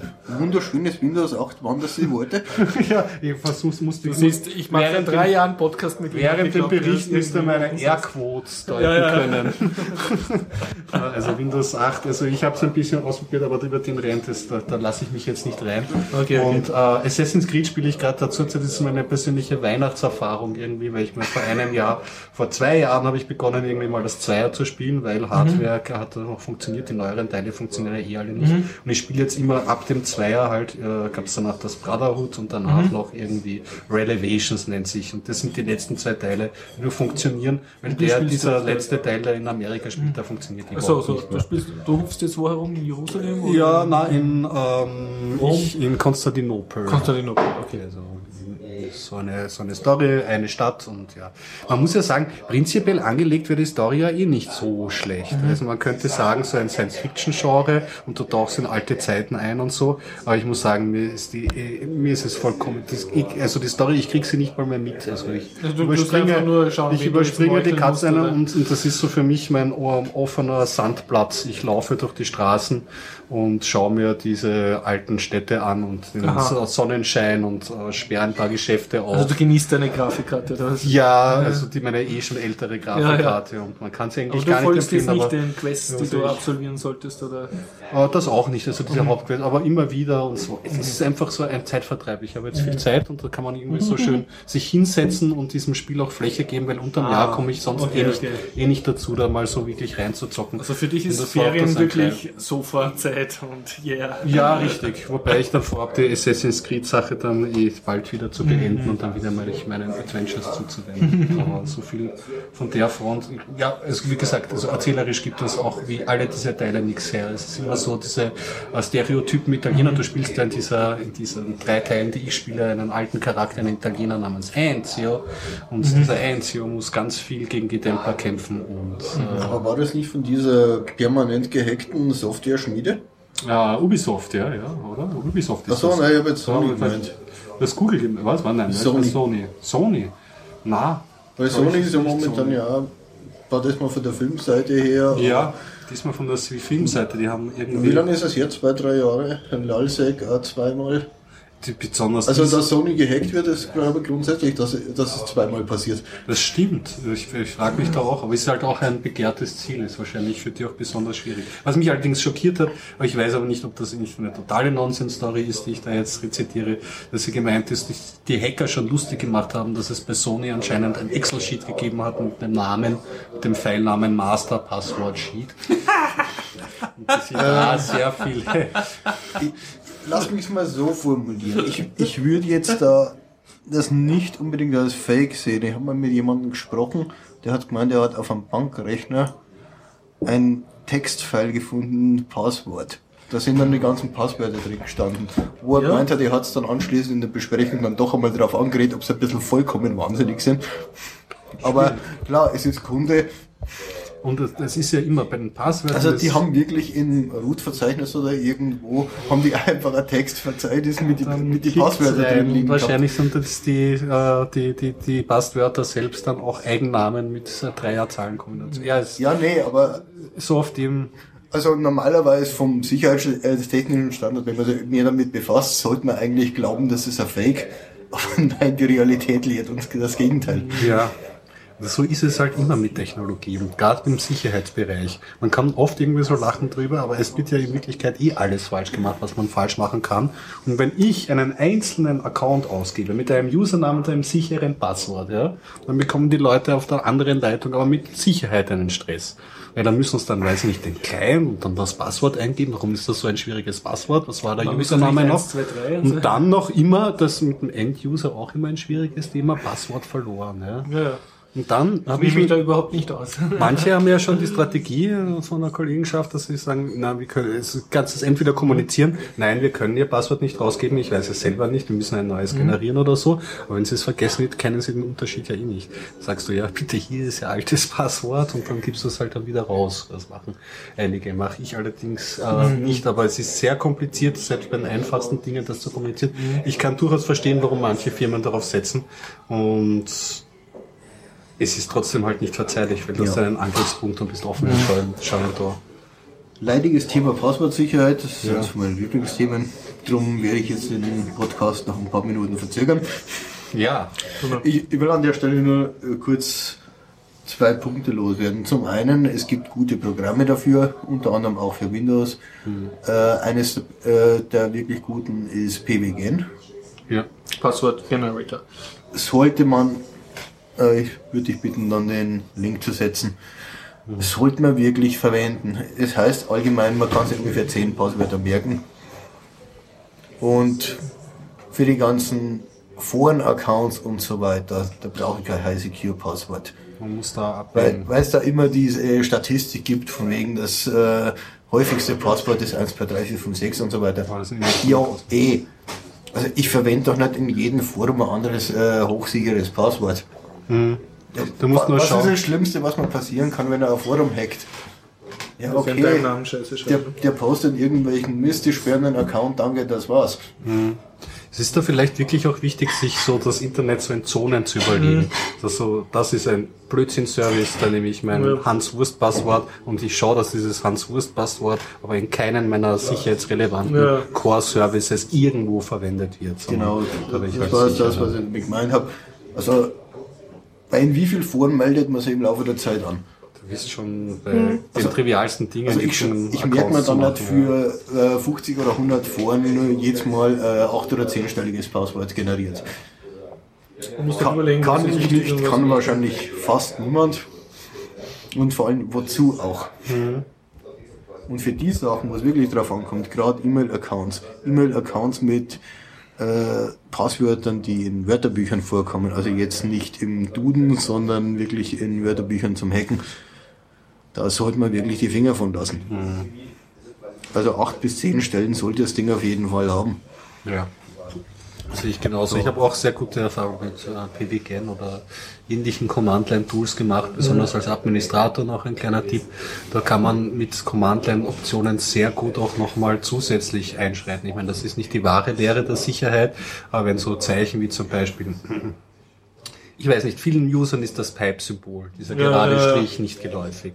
Oder zum das Beispiel geschwungene Klammer. Ja, Ja, es gibt so Zeichen, die will man vielleicht Ja, auch ja. selber nicht haben, die escapen dann die Shell vielleicht unter Umständen, keine Ahnung. Aber da, da kann man sehr fein, sehr fein granular einstellen, was man da eigentlich für Regeln auf, au- ausgibt.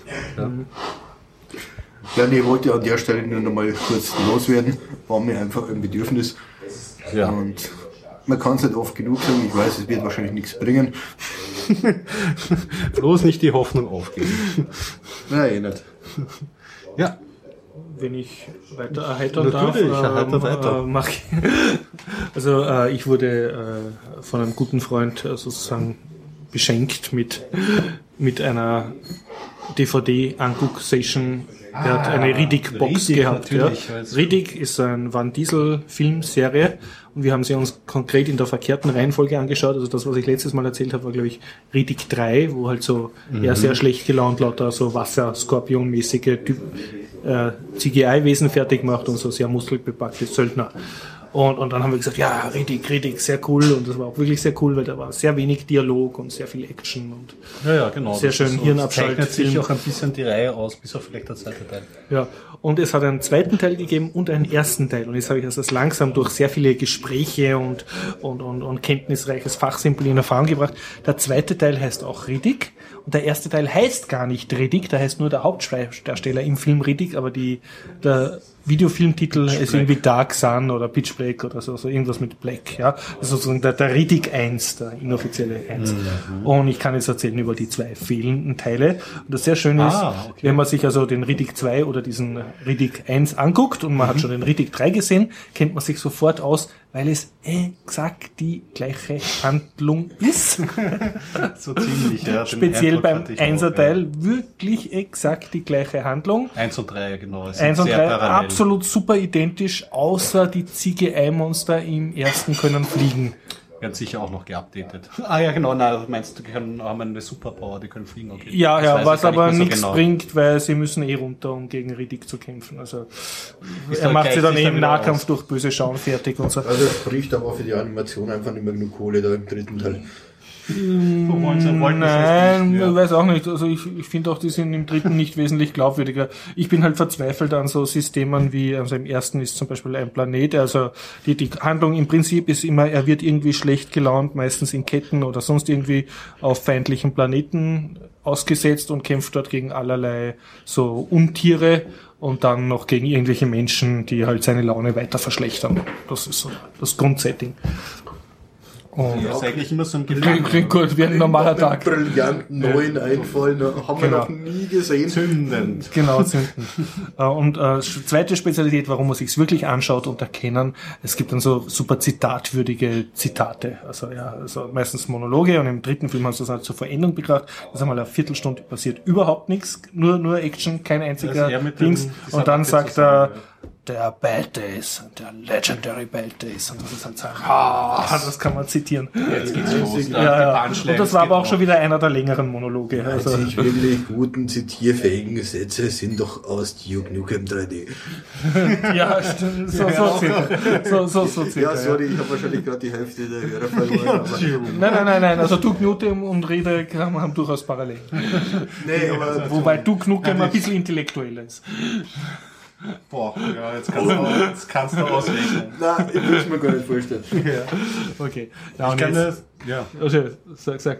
Na, äh, ich kann nur das, das Drumherum irgendwie, also der Teil 1 war irgendwie so ein Achtungserfolg. Da waren alle so, ja, es ist, eine kleine, es ist doch eine kleinere Produktion, aber der Van Diesel hat sein Herzblut irgendwie reingelegt und der hat danach auch so ein Riddick-Spiel rausgebracht mit seiner ja, eigenen software was ja sehr gelobt so worden gut- ist, Genau, ne? richtig. Und da hat sich anscheinend irgendwie so eine Fan-Community Mhm. gebildet. Dann kam dieser zweite Teil und da haben viele der Hardcore-Fans aber gesagt, hm, na, weiß ich nicht, ist mir zu sehr Space Opera. Es sollte doch wieder sowas wie der erste sein, weil der erste war so cool. Ah, und dann haben sie den ersten nochmal nachgedreht als dritten. Jetzt, also jetzt dank deiner Er- Erklärung So kapiere ich das auch. ungefähr habe ich es mir zusammengereimt, ja.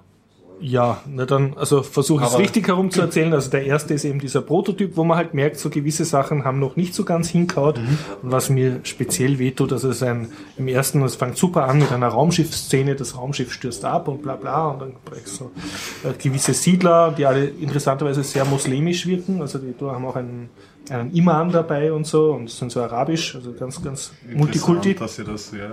Die sie wollen jetzt da unbedingt einen sehr heißen Planeten besiedeln, wo der von drei Sonnen umgeben wird, also wo immer heiß ist.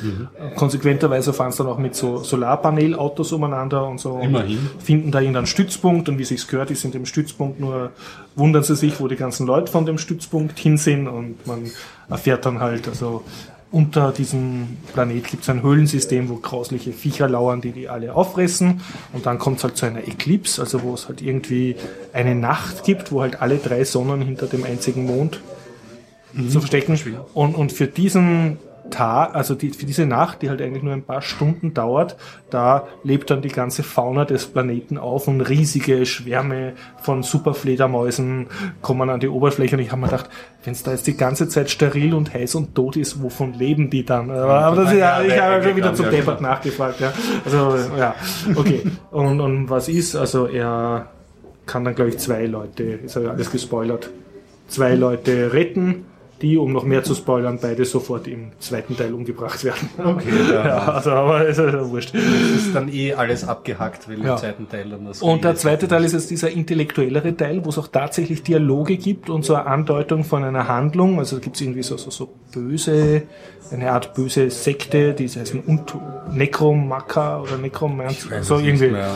so super halbtote Typen, die halt das Universum erobern und so eine Art Weltraumschlacht wird gezeigt. Also, Mhm.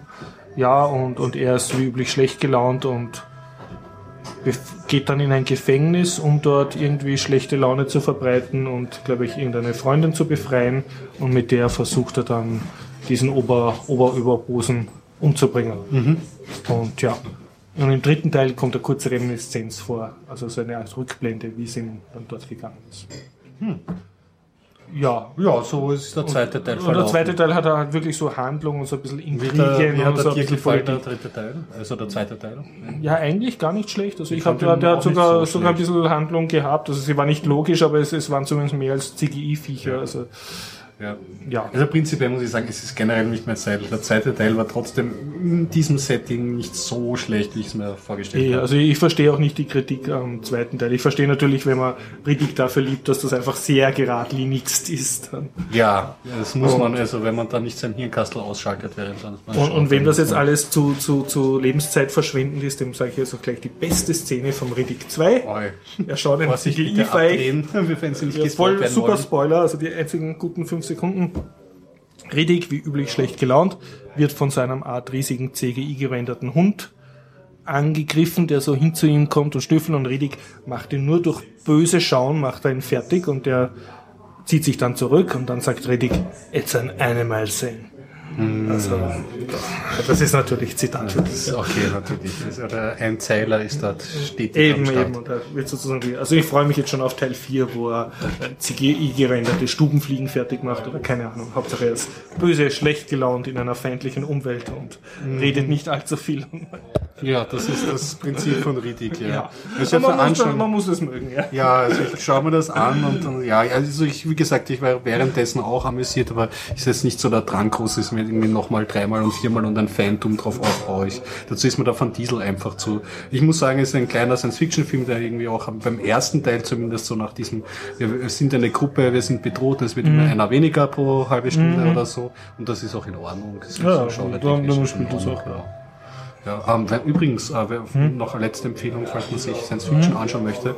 Ich habe es noch gar nicht gesehen, aber eigentlich müsste man sich anschauen. Terry Gillian, der Typ, der 12 Monkeys gemacht hat, oder Ah Ja, da, Brazil, da ist ja doch jetzt was Neues. hat Und einen Film rausgebracht namens Zero Theorem und eh mit da Christopher Waltz, ne? spielt die Hauptrolle. Also, Und du hast schon geguckt, oder? Nein, aber das ist eine, eine Aufgabe an mich. Das und der Hobbit. Also wenn ihr jetzt schon wirklich bei Ja. Science Fiction seid, dann Ja. Will ich mir auch den Hinweis gönnen auf Bitte. Robotic Angel. Okay. Das ist so Manga-Style 80er Jahre. 2001. 2001 war der, okay. Den habe ich durch Zufall mal gesehen auf die Margaretner Filmnächte. Das ist nur Ah, die Margarete wirklich, dabei. das ist nur wirklich mal was anderes. ja.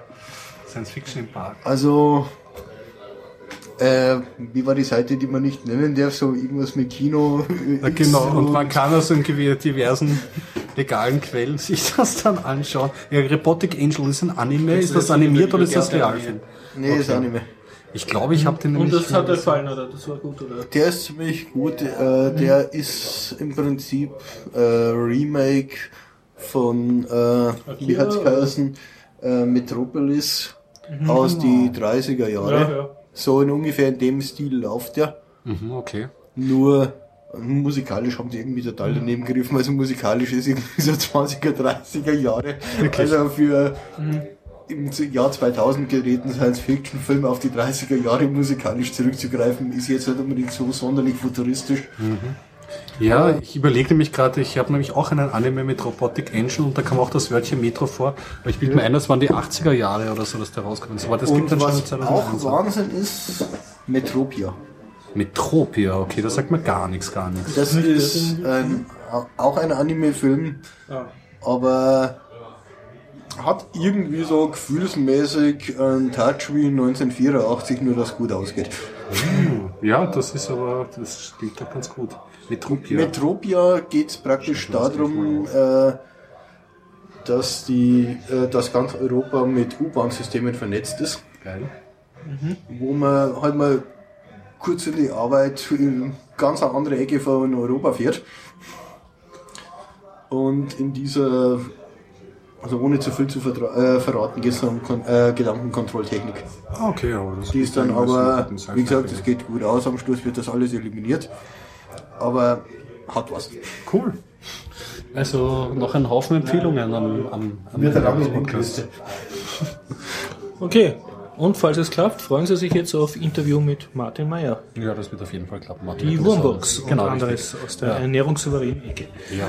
Ich verabschiede mich für das Jahr 2015, weil ich werde faul sein die nächsten zwei Wochen. ja, du bist nächsten Montag nicht da? Nein, ich bin nächsten Monat nicht da. Nein. Ich habe zu tun. Weihnachts zu tun. Du liegst am Sofa und gamelst. Wahrscheinlich. Aber das werde ich nicht verraten. ich bedanke mich auf jeden Fall und wir hören uns im neuen Jahr wieder. Und Okay. Einen schönen Abend noch. Bis denn. So. Hallo Marlena, erzählst du mir, was eine Wurmkiste ist? Ja, und, und, und, und, und eine Wurmkiste ist, dass da Würmer drinnen leben und, und, und, und die Erde mm, zu vergraben, wenn wir, wenn wir da reinschauen. Und, und dann gehen sie, gehen sie, gehen sie zu der Erde, also runter. Wie groß sind denn die Würmer in der Kiste? Äh, Sind die größer als mein Finger? ja, Ja, größer als so ein langer Finger? ja. So lange? Von Daumen bis kleiner Finger? So Ja. lange? Sind die länger als mein Schuhband? Ja. Naja. Wie dick sind denn die Würmer in der Kiste? Sind die dicker als mein Daumen? Nein, sie sind ein bisschen dick, aber sie sind ein bisschen dünn. Ah. Und spielst du manchmal mit den Würmern? Nein, die sind in einer Wurmkiste. Ah. Und gibst du denen manchmal zu essen? Ja, Was gibst du ihnen denn zu essen? einmal Schalen und, und, und, und, und tote Blätter Ja? und, und, und Eierschalen. Eierschalen. Unglaublich, was die alles fressen. Und was machen die dann damit? fressen Die fressen? und, und dann und dann tun sie sich ausrasten Ja? und und und und dann tun sie Frühstück essen. Aha. Und stinken die Würmer ein bisschen? Ja, Nach was Na. stinken denn die? in der in der Erde. Nach Erde? Okay. Und wo hast du die? Hast du die im Kinderzimmer? Die. Wurmkiste? Nein, die sind beim Am bei Balkon oder im Garten? im Garten nicht, Nein. Sondern? beim Wohnzimmer. Im Wohnzimmer ist die Wurmkiste? Ja, Aha. Und wachsen da auch Blumen drinnen in der Wurmkiste? nein. Ist nur Erde drin. Mhm. Und gefällt dir die Wurmkiste oder hast du Angst vor den Würmern? Ich habe nicht Angst vor den Würmern. Traust dich reingreifen in die Wurmkiste? Mit der Hand? So. Nein. Aber sie sind noch in der Erde. Ah. Okay. Danke, Marlena. Okay. Hallo Martin, was sagst du zur Wurmbox? Zur Wurmbox. Also die Wurmbox, da gibt es eine lustige Geschichte dazu. Und zwar haben das äh, ein paar Bekannte von mir haben auf der BOKU bei einem Social Entrepreneur Workshop, kann man es glaube ich nennen, Ja. ein Konzept entwickelt für, für Wurmbox-Workshops mit der Idee, dass diese Wurmbox die Leute selber bauen müssen, damit sie einen, einen persönlichen Bezug dazu haben. Achtung, jetzt kommt der Zug. Ja, gehen wir wieder Und, äh, und äh, dann haben sie eben dieses Konzept für Wurmbox-Workshops entwickelt und, äh, und äh, haben da scheinbar ganz gut abgeschnitten Ja. bei, diesem, bei dieser Veranstaltung und haben dann zusätzlich noch einen Beratungstermin bei der Wirtschaftskammer bekommen. Und bei der Wirtschaftskammer. Und bei dieser Wirtschaftskammer haben sie den, äh, den grandiosen Tipp bekommen, dass das ja alles eine super Sache ist, aber die Wurmboxen bitte in China bauen, weil Ah sonst, ja, funkt- ja. sonst äh, wird das nichts mit Österreichische Wirtschaftskammer wohl. ja, genau. naja, jedenfalls, die, äh, das passiert nicht. Die Wurmboxen werden nach wie vor in Workshops gebaut und das Ja. war vor zwei Wochen der erste, der erste Probeworkshop, wo wir eben die Wurmbox gebaut Und haben. du warst als Teilnehmer und ich von war als, als, als, Ah, äh, als Friendly Customer sozusagen, wie das Ja, so schön ja. heißt. ja. Also nicht nörgelnder, Dabei- bezahlter Genau, Klakör. zahlen, Ja. zahlen, aber nicht nörgeln. Hast du dann auch alles urleibend gefunden und so? Genau, alles wieder hergefunden, habe so einen Haufenweise gute Tipps abgegeben, was man noch viel besser machen kann. Und äh, jetzt haben wir die Wurmbox da. Feedback Genau, gegeben, genau. Es gibt, also die Wurmbox ist, ein- ist ein, schaut aus wie ein Hocker und, und in dem Hocker drin sind ist die Erde und die Würmer. Ja, man Und kann dann, man kann sich draufsetzen, genau. Und oben man, ist ein Deckel drauf. Oben oder? ist ein Deckel mit einem Man sitzt Polster. nicht in den Ja, Würmern. nein, man sitzt am Polster oben. und dann kann man die ganzen Küchenabfälle in die Wurmbox reinschmeißen, die Würmer fressen es Also auf. deshalb ist das so ein Hocker, damit es höher ist und nicht so ein Kistel, was am Boden ist, oder? Ja, ja, genau. Ja. Also es ist so, Also dass man bequem... an Biomüll. Die haben sich das überlegt, Ja. genau, das ist ein Biomüll, wo man sich draufsetzen kann und die haben Okay. sich das überlegt und dadurch, dass die Würmer alles gleich wegfressen, äh, schimmelt es nicht und stinkt es nicht. Stinkt das nicht aus, ja, aus dem Nein, es stinkt nicht aus, aber wenn man wirklich aufmacht und die Nase reinhaltet, riecht es halt nach Erde, Okay, wie wir okay. vorher ja. schon gehört haben. Und, und wie groß sind jetzt die Würmer tatsächlich? Die Ja, sind, also die, die Kompostwürmer sind ja, Ja. ein bisschen kürzer als die normalen Regenwürmer. Die Ja, sind ja. wahrscheinlich jeden Daumen lang ungefähr, würde man Aha, schätzen. und wie, wie dick kann man sich die vorstellen? Eh ungefähr so dick wie normale Regenwürmer. Aha, also schon, schon kleinere Ja. Apparate. Ja, Das heißt, wenn du mal angeln gehst, hast du immer genug ja, zum Beispiel. Oder wenn die Hungerkrise ausbricht, dann kann man sich vielleicht mal ein Würmchen rausholen. Achtung, Achtung, Achtung, Achtung. Was lustig?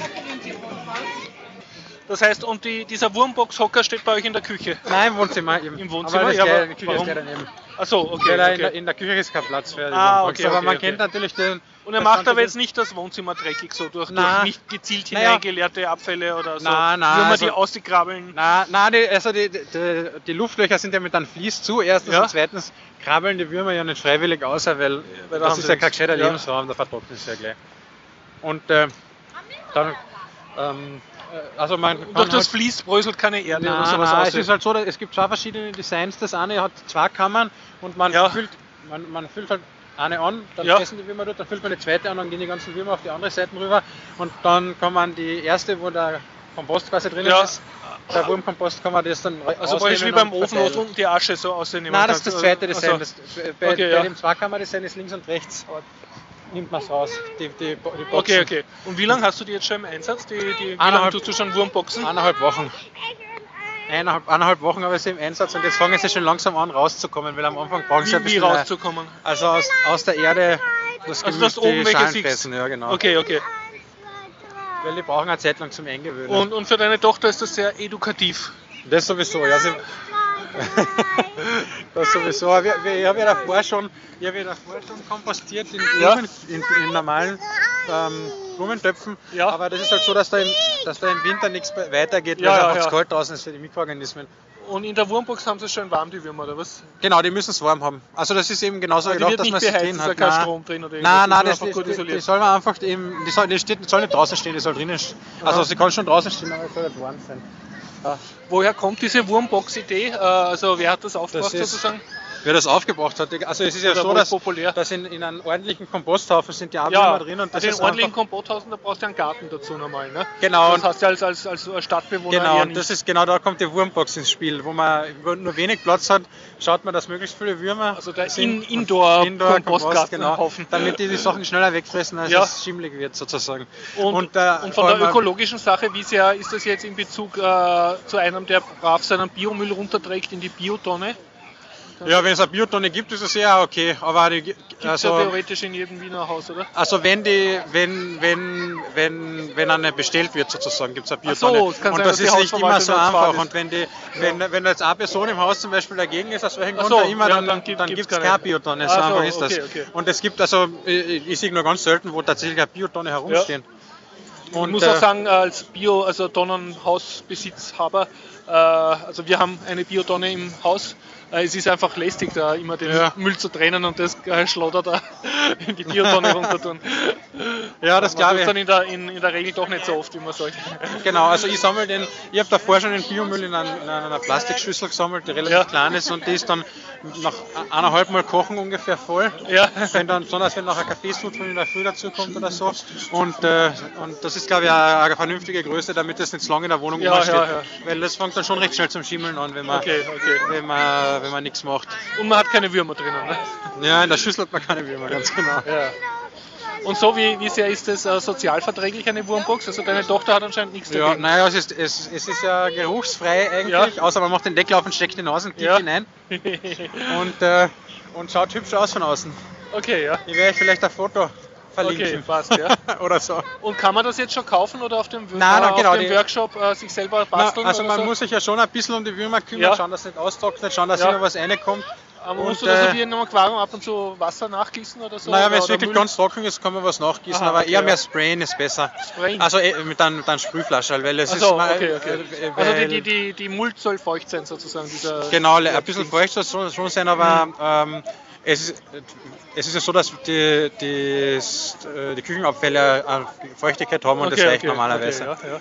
Und das Holz, die ist- aus Holz gemacht, die selbstgebaute Wurmkiste, das ist nämlich der wichtige Punkt. Wenn man sie selbst baut, dann hat man den persönlichen Bezug dazu, dass man Ja. sich auch wirklich darum kümmert. Okay, okay. Also du findest das Selbstbauen ist relativ Selbst, gescheit. selbst bauen ist gescheit, das dauert dann Nachmittag und die Sache ist erledigt. Okay, okay. Und wenn man da einen, einen perfekt angeleiteten Workshop macht, Ja. dann kommen ja die Holzstücke schon so zugeschnitten, wie man sie braucht. Ah, alles Und klar. die gröbsten Fehler Das heißt, wurden im, im, im Workshop Nummer 0 schon identifiziert verstehe. und werden dann hoffentlich vermieden. Und, und gibt es jetzt schon eine Website oder was, wo man Nein, sich für so einen nicht. Workshop anmelden will? Das befürchte ich fast Ja, gibt's dann, noch äh, nicht. wir, wir, wir, äh, wir basteln daheim Ja. und nicht in China-Workshop. Nein, gibt's befürchte ich fast noch nicht. Aber wird bald, wird bald losgehen. Okay, okay. Vielleicht bringe ich noch was in Erfahrung für die Shownotes. Ja. Okay, danke Zumindest Martin. eine E-Mail-Adresse. Den Meier zum Thema. Na, weiter zum Thema Wurmkiste. Okay, ja. Und zwar, wir sind ja da am Punschstand und ich habe tatsächlich heuer auch schon mal Punsch getrunken. Und zwar Wahnsinn. letzte Woche gab es von der Interessensgemeinschaft Fahrrad und der Radlobby an, äh, einen einen Dia-Abend sozusagen. Ja. Hat man früher gesagt, heutzutage natürlich äh, Bild, PowerPoint. Äh, ne, nein, es war lustig, was mit PowerPoint, egal. Jedenfalls äh, ging es über mit dem Rad quer durch Kuba. Oh, Und in Kuba ist es ja so, dass nach dem Zusammenbruch der Sowjetunion ja, äh, praktisch jegliches Erdöl, ja. ähm, jeglicher Erdölimport gestoppt worden ist, weil es einfach niemanden mehr gab, der es verkauft hat. Die Amerikaner Okay. haben ja dann gleich ein Wirtschaftsembargo verhängt. Ja, ja.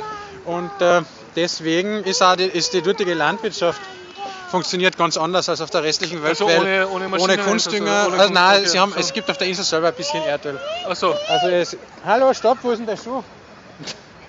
Bitte anziehen. Und äh, dort wird auch sehr viel Wurmkompost gemacht. aha, ja. Einfach Und, weil man äh, keinen Kunstdünger hat, sozusagen. Genau, genau. Und, und, äh, und überhaupt, da haben die Leute dann zwangsweise äh, äh, äh, erdölunabhängige Form Ja. der Landwirtschaft Ah, entwickeln Nicht weil müssen. aus ökologischen Gründen, Nein, es ging, ging einfach nicht Äh, okay, anders. Ja, ja. Und Und da das gibt's dann, funktioniert halbwegs, oder? also es gibt einen Spruch, der muss einen, Ja. einen, einen, einen, einen Spruch erzählt, den es dort gibt, Ja. und zwar, der geht ungefähr so, der geht ungefähr so, ähm, das Schöne an unserem Sozialismus ist das Gesundheitssystem, das Bildungssystem und äh, irgendwas drittes noch. Ja. Ähm, und das, äh, das Schlechte an unserem Sozialismus ist das Frühstück, das Mittagessen und das Abendessen. okay. Und es ist angeblich so, dass die Leute ähm, ni- War ähm, das ihr, okay? ihre Freizeit mehr oder weniger damit verbringen, das nächste Essen zu organisieren. Mhm, mhm. Und das scheint alles nicht so einfach zu sein. Das ist die Ja. Schattenseite Ja, sozusagen. ja. Aber es ist äh, so, dass, dass, äh, dass, dass eben in, der, in Havanna ganz besonders gibt es für städtische Landwirtschaft. Städtische Ja, Landwirtschaft. also in der Ja. Stadt drin wird Gemüse angebaut und da, Okay. wird, da wird eben Wurmkompost auch produziert. Das heißt, das machen die Und, Leute äh, dann sowohl privat als auch... Ja, naja. Also es es sind, es ist ja eine Großstadt, Okay, würde ja, ich sagen. ja. Ich weiß nicht, wie viele Einwohner, aber also alle werden es auch nicht machen, aber es gibt zumindest Farmen mitten in der Stadt, wo Okay, okay. oder Gärtnereien, könnte man sagen Ja, eigentlich. ja. Genau. Und das andere, was noch interessant war, ich war ja, wir sind da ja beim Rathaus, beim Ja. Rathausbundstand und am 1. Dezember war von Südwind die entwicklungspolitische Tagung zum Thema Ernährungssouveränität und da gab es Ja. einen Vortrag über Kuba und da war für mich das spannendste Detail, dass dort wenn Leute, die in die Landwirtschaft einsteigen wollen, kriegen eben mal ganz problemlos vom Staat ähm, Land zur Verfügung gestellt, wo sie es ausprobieren können. Aha. Und wenn es funktioniert, ist hübsch, dann freuen Ja. sich alle, mehr zum Essen. Und wenn es so. nicht funktioniert, dann kommen halt die nächsten dran irgendwann einmal so okay. ungefähr. Also du kriegst Und so das ein ist billiger Grundstück. ja, Oder das gratis gratis wahrscheinlich sogar, ja. würde ich vermuten, weil die, das Lohnniveau in Kuba ist ja, so Ja. ungefähr 30 US-Dollar pro Monat oder so. Okay.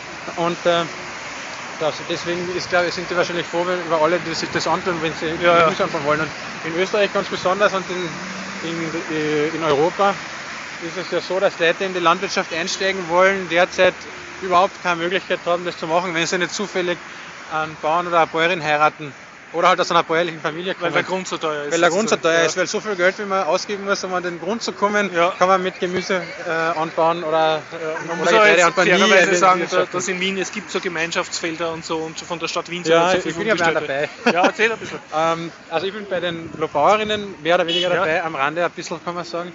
Schau, hätten uns das zugelassen. Dieses Störgeräusch ist Boah, eine narrisch, Ja, danke, wir nehmen einen Podcast auf, du Arsch. Sehr unglaublich. Wahnsinn, ja. Na, super. Ja, fast nur das Kind überfahren. Ja, das war so ein, ein Christkindlmarktzug, Genau. der da sich durch die Deswegen Menschen, gehen wir keinen trinken. wälzt. Oh je. Okay, zum Thema Gemeinschaftsgärten Lobauerinnen. Genau, da ist es so, dass wir, das ist ein Gemeinschaftsgartenprojekt, oder ein gemeinschaftliches Landwirtschaftsprojekt, wenn man so will, auf, äh, in, in, am Rande des Nationalparks Lobau, kann man fast sagen. Klingt gleich viel besser. Nauffahrtweg 14 ist die Adresse und zwar beim, beim ähm, da wo früher der, oder wo noch immer der, der na, wie heißt er nochmal, der Bolzer war, oder ist. Nur, dass der, der das betreibt, das immer Bolzer heißt. Okay. Weil der alte Bolzer, manche kennen ihn, der ist ja das Wiener Bio-Urgestein gewesen, Aha. ist leider gestorben inzwischen. und, äh, und auf dem sein, auf, du, ich kann dich nicht tragen, auf dem sein Acker sind jetzt insgesamt, lass mich kurz nachdenken, vier, vier verschiedene Initiativen, die da halt Gärtnern an. Eine davon ist, sind eben die Lobauerinnen und da wird Gemüse angebaut auf, im, im Wiener Stadtgebiet. Die, die die regelmäßigen Hörer und Hörerinnen haben, glaube ich, eh schon mal was davon gehört. Ja. Vor ungefähr zwei Jahren oder so. Zurückhören, Also da kann man sich jetzt als Wissender Ja, bei den Kommentaren outen. okay. Und, äh, und da haben wir eben von der Stadt Wien äh, die, die Fläche gepachtet. Nächstes Jahr wahrscheinlich dann wirklich offiziell. Und, äh, und trotzdem ist es aber so, dass Also die in Lobauerinnen Wien, sind ein Verein, oder? ja, genau, das Ja, ist ein ja. Verein. Und äh, trotzdem ist es aber so, dass in Wien die Möglichkeiten, die es gäbe, um ähm, im besten Fall nicht kommerzielle Landwirtschaft im Stadtgebiet zu machen, meiner Meinung nach viel zu schlecht genutzt werden. Weil es gibt, Also es gibt genug Flächen. Es gibt rund wir, wir hatschen da auch über eine Asphaltwüste gerade. Genau, Ne? also abgesehen davon, dass man sich ja überlegen könnte, wie man Parks aufwertet damit, das wäre Ja. überhaupt das Lustigste, ähm, gibt es ja am Stadtrand äh, Flächen, die die Stadt Wien zum Beispiel ähm, gekauft hat, beziehungsweise eine, eine Tochterfirma, wenn man so will, fürs, für zukünftige Wohnungsprojekte. Aha, ja. Da gab es ja zum Beispiel 2013 die äh, Solila-Besetzung, ähm, wird das Gassen Regalski-Gasse oder so, eben in, ähm, in Kagrana. Ja. Und äh, das war damals eine Fläche, die eben von der Stadt Wien, ähm, die der Stadt Wien gehört, über, oder zumindest über irgendeine Firma der Stadt Wien gehört und äh, die irgendwann einmal bebaut werden soll und derzeit an jemanden verpachtet ist, der es einfach nicht nutzt. Das heißt, da liegt, liegt Land brach, Also ja, aber genau, nicht in einem könnt- ökologisch wertvollen ja. Sinn, sondern einfach nur Ja, brach. ja, genau. So, jetzt kommen da Autos. Also da gibt es sicher Verbesserungsmöglichkeiten, wenn sich bei der Stadt Okay. jemand dafür interessieren täte. naja, und äh, ich denke, dass die, ähm, also es, äh, es gibt ja mehrere solche Projekte. Im Land bei uns sind vier, dann gibt es in Floridsdorf die, die, na, wie heißt denn nochmal, Wilde Rauke. Also Leute, die sich dafür interessieren, sowas zu machen, gibt es schon. Es gibt Und auch von dann- der Stadt Wiener, glaube ich, so Naja, genau, von, den, von der Stadt Wien gibt es die gibt's in den Bezirken vor allem, also in der Stadt herinnen, ähm, die äh, gibt so Gemeinschaftsgärten, wo, wo man so kleine Parzellen kriegen kann, aber das ist dann wieder so, dass da mehr oder weniger ausgelost wird, wer eine eine Parzelle so. kriegt und die kehrt dann einer Person und dann ist das jetzt. Also praktisch nicht- wie ein Schrebergarten auf Zeit. das ist genau das ist so ähnlich wie ein Schrebergarten, nur kleiner. ja. Und, äh, Aber ich habe gedacht, die Gemeinde Wien stellt auch so Felder zur Verfügung, wo einfach jeder gärtnern darf. ja, gibt es das auch, ich jetzt nicht. genau. Ja, ja, in Floridsdorf. Aber das ist dann so wie ein Selbsterntefeld, Ja, oder wie? ja, genau, ja. Ja, aber also, äh, ich denke, es wäre halt interessant, wenn, wenn die Leute sich wirklich selbst organisieren. Und, äh, und, äh, und das ist was, was zumindest in den, in der, in, bei diesen Gemeinschaftsgärten, die es in der Stadt herinnen gibt, ist es so, dass, da- da- dass da natürlich schon eine Gemeinschaft entsteht, aber das ist nicht von, von Anfang an so, dass es Gemeinschaftsfälle dass es halt der, dass es, dass es, äh, dass ein Großteil der Fläche irgendwie gemeinschaftlich, wie man so will, be, ähm, bewährt wird. Ihr seid falsch Das gegangen. Nein, wir können dann einen anderen Weg gehen. Aber ich will ja, ich hab schon Ja, wir, gehen- der ist gleich weit. Weg den nicht auf. Gehen jetzt dann links. Oh, ich glaube, du kannst einmal stoppen. Martin Meyert, äh, Vater einer, äh, lärmgeplagter Vater einer Tochter zum Thema Lärm in der Stadt. Wir spazieren da rund ums Rathaus, überall ist Lärm und da Ja. spazieren wir gerade beim ÖAD-Haus vorbei und da ist mir eingefallen, dass ich ja jetzt gerade ähm, in einem, an einem ähm, Postwachstums-Erwachsenenbildungsprogramm beteiligt bin und äh, da, da ähm, organisieren Organ Organisationen aus acht Ländern in der ganzen EU verschied zu verschiedenen Themen Kurse zum Thema Postwachstumsgesellschaft oder Degrowth eigentlich, wie ich dann gelernt habe, ich selber kenne mich ja Degrowth, De also Degrowth, nicht nicht Gegenteil wahr- von Gegenteil. Growth. Also eigentlich das Schrumpfen Schrumpfen, Schrumpfen wär's. Und das die, die, die Schrumpfwirtschaft, die ist, äh, die ist jetzt nicht so marketingtauglich, deswegen heißt es auf Deutsch Postwachstumsgesellschaft, was eigentlich was anderes ist, Nach, nach weil, Wachstum. weil, weil Degrowth ist schon was anderes. Okay, ja. Aber um das jetzt noch schnell äh, Und das geht politisch so gegen den allgemeinen Wachstumswahn? Oder? Genau, das geht, äh, da wird eben überlegt, wie eine, wie eine Gesellschaft und wie eine Wirtschaft ausschauen kann, die eben nicht auf Wachstum Ja, aber basiert. laut Spiegelartikel von irgendwann geht das überhaupt nicht. Also diese ganzen äh, Selbstbauheinis äh, sind alle, die machen, arbeiten am Untergang des Kapitalismus, weil wenn wir nicht ständig Ja, Wirtschaftswachstum haben und neues Zeug kaufen, was dann wieder kaputt geht, dann werden Massen arbeitslos und rebellieren Ja, und eben, rennen deswegen ist der- mordend herum und wählen Hitler. Das ist so. ein super Hinweis, genau. Das ist eine, weil, und, und das ist alles ganz gemeingefährlich ja, sozusagen. ich muss euch jetzt nämlich leider sagen, dass diese Kurse alle schon ausgebucht sind. Ja. Aber wir Du haben musst jetzt das Elitewissen hier scheren mit den Genau, jetzt sagen, Bierbacher- nein, das auch nicht, das ist ein bisschen, das geht sich wahrscheinlich nicht aus. Außerdem, ich Ja, kenne mich ja gar nicht so gut aus, aber das, das Wichtige ist, es gibt einen Kurs zum Thema Arbeiten in der Postwachstumsgesellschaft in Okay. Wien. Und der wird in Wien sein, und zwar in der Woche vom 1. Mai nächstes Jahr. Okay. Und äh, da werden wir uns eben genau mit diesem Thema Und, beschäftigen. Gibt es auch in einer Postwachstumsgesellschaft, also jetzt noch wirklich produktive Tätigkeiten abseits von Website-Programmieren oder so? naja, da gibt es genug, zum Beispiel Gemüse anbauen in der Stadt mit Aha, Wurmkompost. okay. Okay, okay. Nein, aber das ist, das ist das, was dann immer allen zurecht die Haare aufstellt, weil, Ja. weil wir werden uns ja hoffentlich nicht so wie in Kuba, das zum Beispiel vorhin erzählt habe, dass, man dann ohne dass, man, dass man sich die ganze Zeit damit beschäftigt, wo das nächste Essen herkommt, Ja. sondern es wird hoffentlich Leute geben, die sich eben gern mit äh, Nahrungsmittelproduktion beschäftigen und dann genug Essen für alle bauen und andere Leute werden sich dann vielleicht damit beschäftigen, wie ohne Wachstum das Internet ins Haus kommt oder sowas Genau, in die Richtung. Funkfeuer, um mal keine Werbeeinschaltung zu machen, zum Beispiel. Okay, okay. Und, äh, und dieses Thema, wer, wo die ganzen Arbeitsplätze herkommen, ist, ist Ja. ein gutes, weil da, deswegen sind da Gewerkschaften nur ganz schwer davon zu überzeugen, Ja, dass das eine super Sache ist. Weil, äh, also Lohnarbeitsplätze, Überhaupt von allen Ökothemen sehr schwer zu überzeugen sind seit ins Genau, ja. So nebenbei. Aber ähm, genau, also Lohnarbeit, wie man sie heute kennen, wird in der Postwachstumsgesellschaft wahrscheinlich ganz anders ausschauen. Ja. Und, wir, und äh, ich glaube mal, es wird halt nachher nicht so sein, dass Leute 40 Stunden lang für Geld arbeiten, sondern Eine Arbeit, die ihnen nicht gefällt und äh, für eine Ja, Firma, das die vielleicht nicht gehört. Ja, ja, da gibt es ja immer wieder Texte, wo drinnen Ja. steht, dass das meiste, was gearbeitet wird, sowieso für die Fisch ist. Sowieso, ja. Und äh, das kann man sich dann natürlich auch mal überlegen, weil wenn, Mhm. man, wenn, man, wenn wir nicht mehr Wachstum die ganze Zeit brauchen, dann brauchen wir zum Beispiel auch keine Werbung. Deine Tochter halt- antizipiert dann da die kubanische Alltagsgespräche. Na, ich habe Hunger. Du, wir sind schon am Weg zum Essen, Marlena. Wir beschäftigen uns jetzt auch mit der Nahrungsmittelbeschaffung, Ja. aber bei uns in unserem Fall ist es leichter. Wir gehen einfach nur ins MetaLab und da gibt es hoffentlich dann fertige Spaghetti. Kannst du ein bisschen erzählen vom Metalab Putztag? MetaLab Putztag, genau, da sind wir eigentlich aufgebrochen vom MetaLab Putztag. Ich weiß jetzt gar nicht, ich bin ja nur selten im MetaLab, aber, aber jetzt in letzter Zeit wieder öfter. Und äh, jetzt gab es wieder mal einen Putztag. Ich glaube, ich habe so am Rande mitbekommen, der dritte oder so insgesamt, wo das ganze MetaLab entrümpelt und geputzt wird. Also ich kann bestätigen, es sind lauter Leute herumgerannt im Metalab und haben irgendwie geputzt oder Genau. aufgeräumt.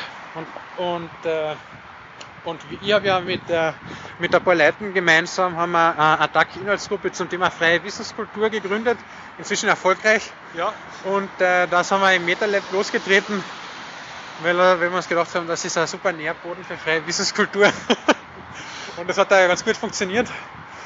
Und äh, wir treffen uns ungefähr äh, ein bisschen öfter als einmal im Monat, kann man Echt? sagen. Wir machen, Super. uns, wir machen uns so von einem Mal aufs Ja. andere die Treffen aus. Und da könnt ihr. habt ihr jetzt eine Homepage? Oder Na, ja, naja, wir haben, also einerseits wird es hoffentlich bald auf, der, auf community.attack.at was geben, aber da Ja. sind wir noch nicht drauf, aber nachdem wir jetzt offiziell gegründet sind, kann es nicht mehr lang dauern. Okay, Und andererseits sind wir im MetaLab-Wiki natürlich drinnen. okay, ja. Und, äh, und äh, wenn ihr euch interessiert, schaut einfach ins MetaLab-Wiki. Unsere Mailingliste ist derzeit auch beim, beim MetaLab mit Okay. dem klingenden Namen Attack, also ganz leicht Was zu glaube ich ganz was Wichtiges ist, was du da anspringst, dass das Metalab als Nährboden auch für politische Initiativen Ja. dient. Ja, nicht nur als für Ja, ja, genau. Nerds und Hardware-Projekte, sondern durchaus auch Ja. für gesellschaftspolitische Genau, sozusagen. auf alle Fälle. Und naja, dieses Thema freie Wissenskultur, das hängt wieder ganz eng zusammen mit einer Postwachstumsgesellschaft, weil nämlich, ähm, wenn wir lokal produzieren wollen und, äh, und da- dann, dann, dann braucht man natürlich gescheite, gescheite Baupläne, nach denen wir das machen. Ja, aber ich halte dich jetzt fest, wenn wir über die Straße gehen. Ja, du, wir gehen über die Straße, Marlena, ich lass dich gleich wieder los. Wir kämpfen dafür, dass später alle Autos stehen bleiben müssen, wenn sie dich sehen. So, Ja. So, Also, da geht's, da geht's weiter, schau, wir sind schon fast da. Da vorne steht der Anhänger. Äh, wo war er jetzt? Genau, wie funktioniert das? Wie, wie funktioniert das freie Wissen?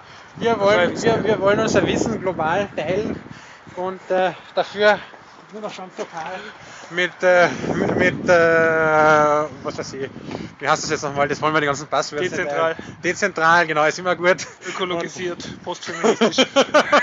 Irgendwie Nein, so. dass die, Gut, die, wir plus, wollen, plus gut denke voll laut George Orwell 1984. Nein, nein, nein, ich meine, dass wir eben ähm, alles, was wir so produzieren wollen und müssen, das wird, äh, das, das, das, das wird dann eben ho hoffentlich auf lokaler Ebene passieren, weil man, dann braucht man auch nicht die ganzen Dinge durch die Weltgeschichte herumschicken.